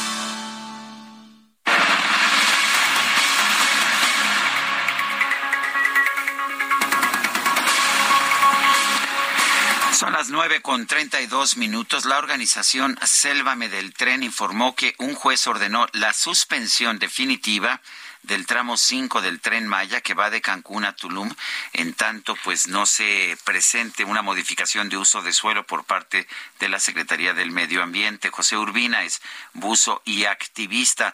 José Urbina, cuéntanos qué tan significativa es esta suspensión definitiva. algunos días, que disgusto saludarlos pues es muy significativa porque poco a poco todo lo que se dijo en un principio va tomando realidad, seríamos que tenemos la razón. Fonatur debió solicitar esta, este cambio de suelo antes del inicio de las obras. Antes de cortar un solo árbol tendría que haberlo solicitado. Que lo soliciten ahora confirma que no lo tenían y que incurrieron en una infracción, en un crimen. Eso también está penalizado por el artículo 97 como no lo tenían y afectaron, eh, impactaron la selva, en lo que dice la ley son 20 años sin tocar ese suelo. Es lo que tiene que pasar. Y esto también es un llamado a la atención a Profeta, que se tiene, alguien que trabaja en Profeta tiene que sentir remordimiento, que se tiene que dejar de someter y ponerse a trabajar y presentarse allí y decir esto no puede estar sucediendo, es eh, eh, es, en contra de la ley y suspender las obras de una vez por todas. Porque este amparo es solamente por la tala y el desmonte. Mientras tanto siguen eh, perforando los cenotes, que es otro asunto legal, siguen perforando el suelo y siguen eh, pasándole por encima cuevas y rellenando y demás, pero esto significa que no pueden seguir eh, desmontando la selva. Eh, José, ¿y esto entonces eh, significa que es una suspensión definitiva para eh, nosotros cuando escuchamos una la palabra definitivo es que ya no hay más que hacer, pero luego vemos que pues siguen las obras? Bueno, sí, en, principio lo definitivo no es lo que significa para la gente normal. en un término judicial es definitivo hasta que cambien de opinión. Eh, ¿Qué es lo que hemos estado viendo, no? Sí, lamentablemente a pesar de eso, sabemos que como este es un proyecto que está impuesto sin respetar la ciencia y sin respetar la ley, no se han detenido, no se detuvieron, se detuvieron brevemente cuando fueron los amparos hace un año y después comenzaron los trabajos con la argucia de la Seguridad Nacional, que nunca presentaron ningún documento, simplemente fue un eslogan comercial de los tantos que hay últimamente, eh, y no lo respaldan con la ley, no nada de esto. Entonces, ahora, cuando se dio la, la, suspensión provisional hace, una, hace un par de semanas, nosotros estábamos en esta cueva que se llama Manitas. Eh, fuimos a explorarla porque había pasado, recuerdan, cuando dijeron que iban a hacer el puente antirantado, del cual tampoco hay ninguna manifestación de impacto ambiental. Eh, el señor Prieto decía que iban a construir allí un recorrido no impactable, no, que no, invasivo, no invasivo en la selva. Entonces, como conocemos el área, fuimos a ver cómo, en qué condiciones estaba. Y el tramo del tren viene desde el norte, se, se extiende hacia el sur, y en esa zona todavía había bastante selva, no se conectaba todavía, ¿no? Es muy raro esto, también eso llama mucho la atención, porque si es verdad que ellos sabían que estaban ahí las, los vestigios arqueológicos, no entiendo por qué trazaron una línea recta en dirección hacia ellos. Es absurdo. Esto significa que en realidad o no sabían o no les importaba y cuando Selvame del tren y los vecinos los exhibieron, decidieron decir que los iban a proteger. Pero lo terrible de esto es que todavía había selva. Sale la suspensión preventiva, no deberían haber talado, y sin embargo, una semana después, otro grupo de nosotros va hacia la zona y la selva que habíamos caminado para llegar a la cueva, les, cuento, esta cueva, este cenote, tiene ruinas, tiene vestigios mayas todo alrededor, un montón de montículos que eran como pequeños templos o pirámides, y entras a la cueva y en la cueva encuentras las impresiones de las manos prehispánicas en varios lugares de la cueva. Ahí están las impresiones. Hay gente que piensa que son niños, pero también tenemos que recordar que los, los, de la época eran muy pequeños, pueden haber sido mujeres, no sabemos con qué objetivo estaban ahí, pero ahí están las manos y las ves. Y esa cueva está directamente debajo del trazo del tramo 5. Eh, y ahora toda esa selva que habíamos caminado ya no está. La talaron mientras fue eh, la suspensión preventiva. Es decir, que no les importa, ¿no? Pero se vuelve a establecer que están rompiendo la ley y ahora con la suspensión definitiva, los, las otras zonas donde todavía hay selva tienen que estar protegidos, los lugares donde todavía tienen que ensanchar el tramo, porque el tramo en muchos lugares es angosto todavía, mira 3, 30 metros de ancho, tienen que ensancharlo 60 o 90. Todos esos árboles que todavía no han sido ensanchados están protegidos y todos esos lugares donde tienen que desviar el tren, donde la línea recta de repente se encontró con una cueva o con una ruina y según esto tienen que desviar para protegerlo, el tren no puede doblar en una línea recta, tienen que empezar a desviarlo un kilómetro antes, al menos, de donde no quieren pasar. Toda esa selva que, que podría ser impactada ahora otra vez, no la pueden tocar. Eso es lo que, de lo que nos protege este amparo. Pues yo quiero agradecerte, José Urbina, abuso y activista, por haber conversado con nosotros. Estaremos, pues estaremos atentos para ver eh, qué tan definitiva es esta suspensión definitiva, cuánto tiempo dura. Gracias un fuerte abrazo. Un, un, gran abrazo. Lo definitivo es que vamos a seguir defendiendo la selva. Un abrazo y buen día a todos. Gracias. buenos días. Bueno, las Naciones Unidas enfatizaron que si bien Siria vive una crisis por estos años de guerra, ahora existe una preocupación especial por los afectados tras el terremoto, que pues hay personas que viven en áreas controladas por la oposición al gobierno en el noroeste del país. Marán Soto Antaki es escritor, experto en Medio Oriente, con quien vamos a platicar precisamente del tema. Maruán, ¿cómo estás? Muy buenos días. Querido Sergio Lupita, muy buenos días, muchas gracias. Oye, pues, ¿qué tan difícil es que se reciba la ayuda bajo estas condiciones? A ver, complicadísimo. Es en serio es una situación de crisis dentro de la crisis, de emergencia dentro de la emergencia. ¿Por qué? Primero, para poner un poco el contexto previo este fin de semana rápido, es el colapso absoluto de la economía siria. Esa es la situación en la que se encontraba el país antes. ¿Qué quiere decir el colapso absoluto? Quiere decir que 90% de la población vivía por debajo de la línea de pobreza, 70% necesitaba ayuda humanitaria para sobrevivir y alrededor del 50, 60, 65% de la infraestructura general del país país estaba totalmente destruida. Entonces, solo con esas condiciones ya se hacía particularmente difícil. Pero al mismo tiempo es necesario pensar justo en que cuando hablamos de Siria estamos hablando de un territorio absolutamente fraccionado, como si habláramos de muchas Sirias para este para el efecto de la ayuda humanitaria y de la misma emergencia, ¿no? Está la zona controlada por el régimen, la zona controlada por las eh, milicias islamistas, la zona de Afrin y de Idlib, y esta que está al noroeste, es decir, la zona más afectada, la que hace frontera con Turquía, y al noreste la zona que está controlada por los kurdos. ¿Por qué esto es importante? Porque, por ejemplo, la zona controlada por los islamistas había tenido de cierta forma una especie de apoyo, acuerdo con el gobierno turco, a diferencia de la zona controlada por los kurdos que tiene la, adversión del gobierno turco, ¿no? Bueno, hacia la ayuda humanitaria. La ayuda humanitaria ha llegado por vías muy, muy complicadas que al mismo tiempo tienen una arista política. La dictadura de Assad ha dejado muy, muy claro que no le interesaba que se entregase ayuda directamente a las fuerzas opositoras, es decir, a las que están en las zonas más afectadas. De tal manera que, por ejemplo, han llegado distintos aviones al aeropuerto de Alepo, que está, está relativamente cerca, son aviones que traen, por ejemplo, ayuda de Rusia, de Egipto, de Argelia, de Emiratos, de Arabia Saudita, de Túnez, de Irán, que aterrizan en el aeropuerto de Alepo, son descargados por la gente de, de Y son ayudas que se distribuyen solo en los territorios de Al-Assad. ¿Qué pasa con la otra ayuda? La otra ayuda es la que realmente es muy, eh, está en una situación de aún mayor crisis. ¿Por qué? Desde 2020 se cerraron los dos de los tres eh, corredores humanitarios que permitían desde Turquía el acceso a esa ayuda humanitaria, dejando solamente uno de los cruces, que es el cruce de Al-Hawa, que tiene frontera en la zona de mayor, mayor desastre. Ahora, esa es una administración de Naciones Unidas que hace unas horas se reportó que no ha pasado absolutamente nada, cero de ayuda humanitaria por ese cruce, cero, absolutamente cero. ¿no?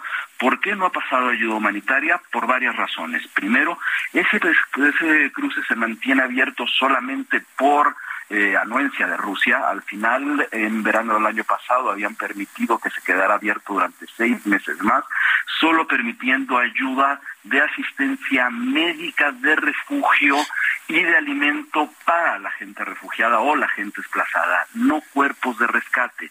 No está en el acuerdo que pasen cuerpos de rescate. Primer conflicto. Después, el siguiente conflicto es que Naciones Unidas, que es quien podría transportar al momento ese tipo de ayuda, tendría que estar negociando con las fuerzas opositoras que se consideran dentro de la dictadura Assad como fuera de la ley y los llama terroristas. Es decir, tienen que negociar cómo llegar a hacer eso. Bueno, Turquía ha dicho que está dispuesto a abrir los otros dos puestos, pero necesitaría ayuda para su administración. ¿Quién la puede administrar? Todavía está en vilo eso.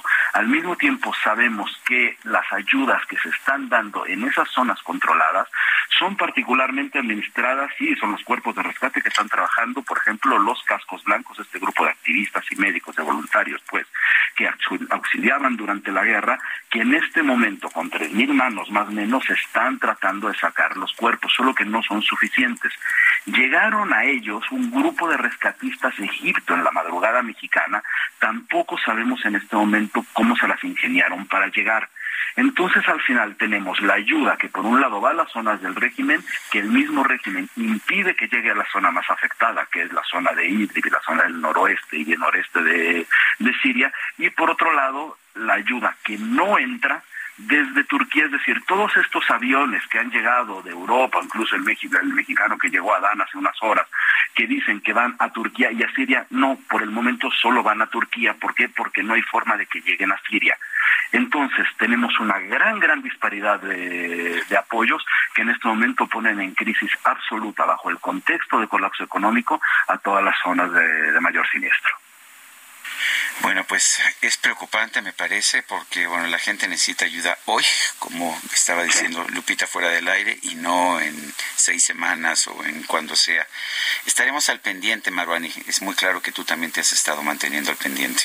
Te mando un fuerte abrazo. Muchísimas gracias. Pues sí, no, el problema es ahorita, las personas necesitan la ayuda de manera inmediata y como dice Marwan, en lo que se negocia, en lo que se abre eh, un puente para ayudar a los de la oposición al régimen de Assad, pues eh, quién sabe si sea demasiado tarde. Pues sí, bueno, pues vamos a tener que estar al pendiente qué pasa. Qué bueno que esté llegando ya la ayuda allá a Turquía, que es la designación actual de, de lo que siempre hemos conocido como Turquía, eh, pero es una pena que, que no esté llegando a Siria, aunque conocemos pues las dificultades generadas por esta larga guerra allá en Siria que parece que pues que nunca, que nunca termina. Bueno, pues... ah, Vamos con, con la fiscal general de Durango, Yadira de la Garza. Fíjate que la Fiscalía General de Durango detuvo al anestesiólogo Omar N., a quien de acuerdo con las investigaciones se le considera el causante de la contaminación por meningitis. ¿Cuáles son las pruebas? Vamos a preguntarle a la fiscal. Eh, señora, muy buenos días. Gracias por tomar la llamada. Muy buenos días, Lupita. Muy buenos días, Sergio, a ustedes y a su auditorio.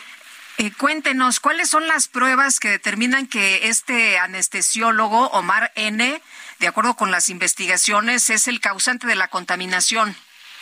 Mire, eh, Lupita, aclara, eh, y lo, lo está diciendo los medios. Él no precisamente generó el hongo, no se generó por él. Él lo que eh, en el hospital número uno es donde se genera, eh, en el uno y dos es donde genera y surge este hongo por el mal manejo del medicamento in situ, es decir, el medicamento ya abierto, ya manipulado por el reuso de ciertos eh, medicamentos que se utilizaban para anestesia en conjunto. O sea, no es una sola persona responsable, pues. No, eh, en este caso, por lo que hace al Hospital 1 y 2, la responsabilidad correspondería a esos hospitales por no cumplir con las normas oficiales mexicanas y con la Ley General de Salud. Ellos, eh, al, al hacer el mal manejo del medicamento, al no contar ni siquiera con una farmacia que es exigible en los hospitales, el segundo de los hospitales ni siquiera tenía licencia para operar, o sea, para, para funcionar como tal. Y, este, y al hacer el mal manejo del medicamento y no cumplir con todas las normas, en cuanto a evitar este, infecciones nosocomiales y todas esas cuestiones, se generó este hongo.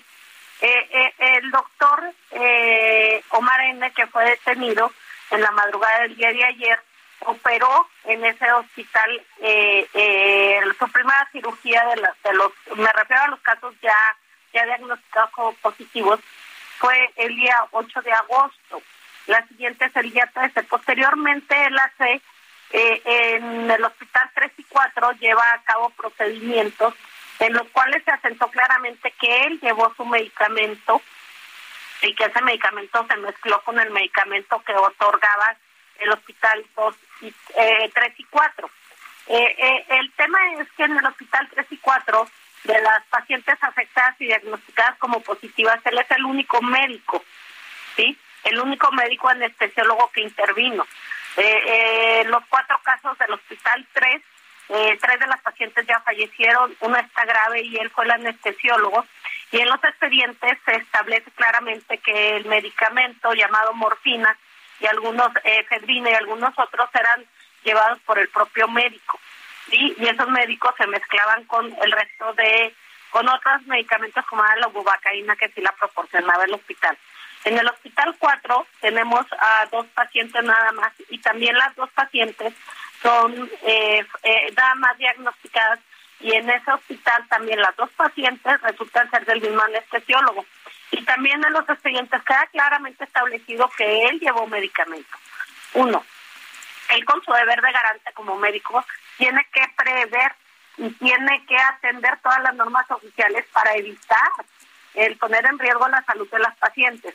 No está permitido que ellos anden trasladando, eh, manipulando medicamento que incluso lo traen en sus vehículos con el calor y con todas esas, eh, fuera de toda norma el almacenamiento y transporte de- de- del medicamento y lo utilicen en, la- en las intervenciones eh, que realizan. En los hospitales 3 y 4 él llevó medicamento. Se, presume, porque hasta este momento estamos en una etapa inicial de investigación, que ese medicamento venía contaminado desde los dos primeros hospitales donde sí le proporcionaron el medicamento a él. En ninguno de los expedientes de los dos primeros hospitales aparece que lo llevara. Entonces, él sería responsable de la contaminación del medicamento que llevó a los dos hospitales 2 o 3. Sin embargo, también le resulta responsabilidad a los, a los dueños de esos hospitales por permitir que médicos lleven su propio medicamento. Lo mismo sucede con el Hospital 1 y 2, ellos son responsables de la generación de ese hongo con el que se contaminó un medicamento al no llevar a cabo todas las reglas de sanidad que están establecidas por las leyes y las normas oficiales, Lupita. Muy bien, pues, eh, señora fiscal, muchas gracias por explicarnos cómo va este asunto y por qué se detuvo al doctor Omar N. Muchas gracias, muy buenos días. Muy buenos días, gracias Lupita. Hasta luego, Yadira de la Garza, fiscal general del estado de Durango. Son las nueve de la mañana con cincuenta minutos. Mañana el presidente López Obrador consideró que aún se tiene que comprobar si el presidente, el expresidente Felipe Calderón sabía de las actividades ilícitas que presuntamente llevaba a cabo el exsecretario de Seguridad Pública, Genaro García Luna. Eso tiene que demostrarse si él sabía y era beneficiario de los negocios ilegales que llevaron a García Luna a acumular muchísimo dinero. ¿Y en su opinión? Vamos a esperar, vamos a esperar. Yo no quiero este, adelantar vísperas porque ayer el director editorial del Universal salió a decir de que yo era el que estaba promoviendo todo esto. Yo con Ken Salazar nunca he hablado del tema con el embajador de Estados Unidos, desde luego ni con el presidente Biden. Por otro lado, el presidente López Obrador aseguró que su llegada al gobierno permitió el nombramiento de la ministra Norma Lucía Piña como presidenta de la Suprema Corte de Justicia. Importante la separación de poderes. O sea, ustedes imaginan el cambio que significa. La señora este, presidenta de la Corte, para hablar en plata, está por mí, de presidenta. Ah, ah, sí, porque antes, antes el presidente ponía y quitaba a su antojo al presidente de la Corte. Arturo Saldívar lo puso, lo puso bien bueno. Eh, siempre ha sido una votación interna, de hecho, entre los ministros. Fue lo que vimos, ¿no? Que los propios ministros eligieron a su presidenta.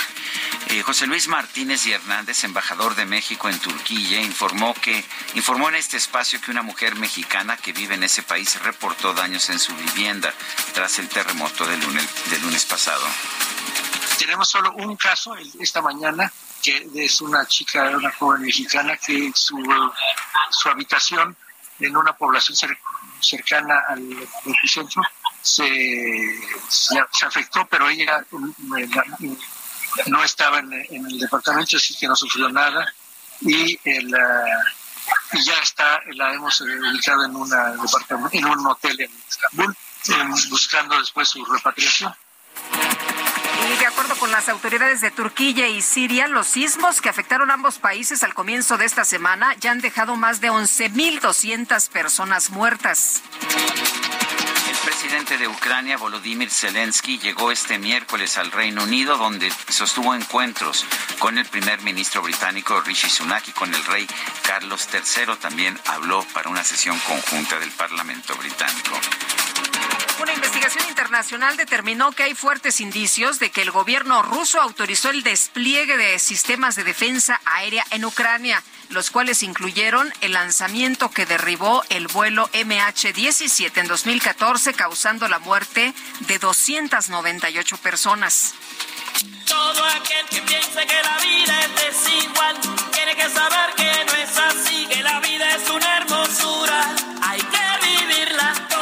Casa de Moneda de los Estados Unidos anunció que como parte del programa American Women Quarters, con el que se busca honrar las mujeres notables en la historia de ese país, en 2024 va a lanzar una moneda de 25 centavos con el rostro de la cantante cubano-estadounidense Celia Cruz, la reina de la salsa. Me parece pues maravilloso. Azúcar.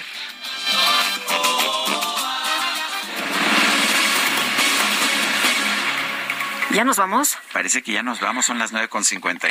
¿Cómo Pues ves? a correrle entonces, que la pasen todos muy bien, disfruten este día y nos escuchamos mañana que ya es jueves. Pues hasta mañana, gracias de todo corazón.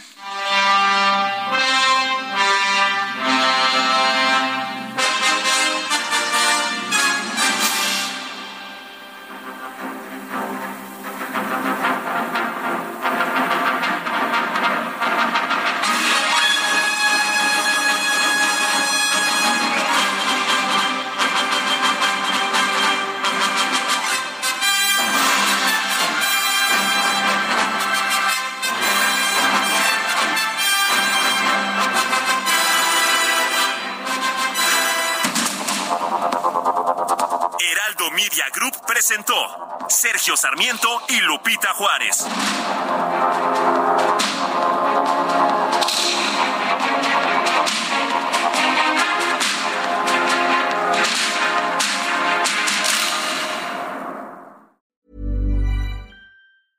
Selling a little or a lot?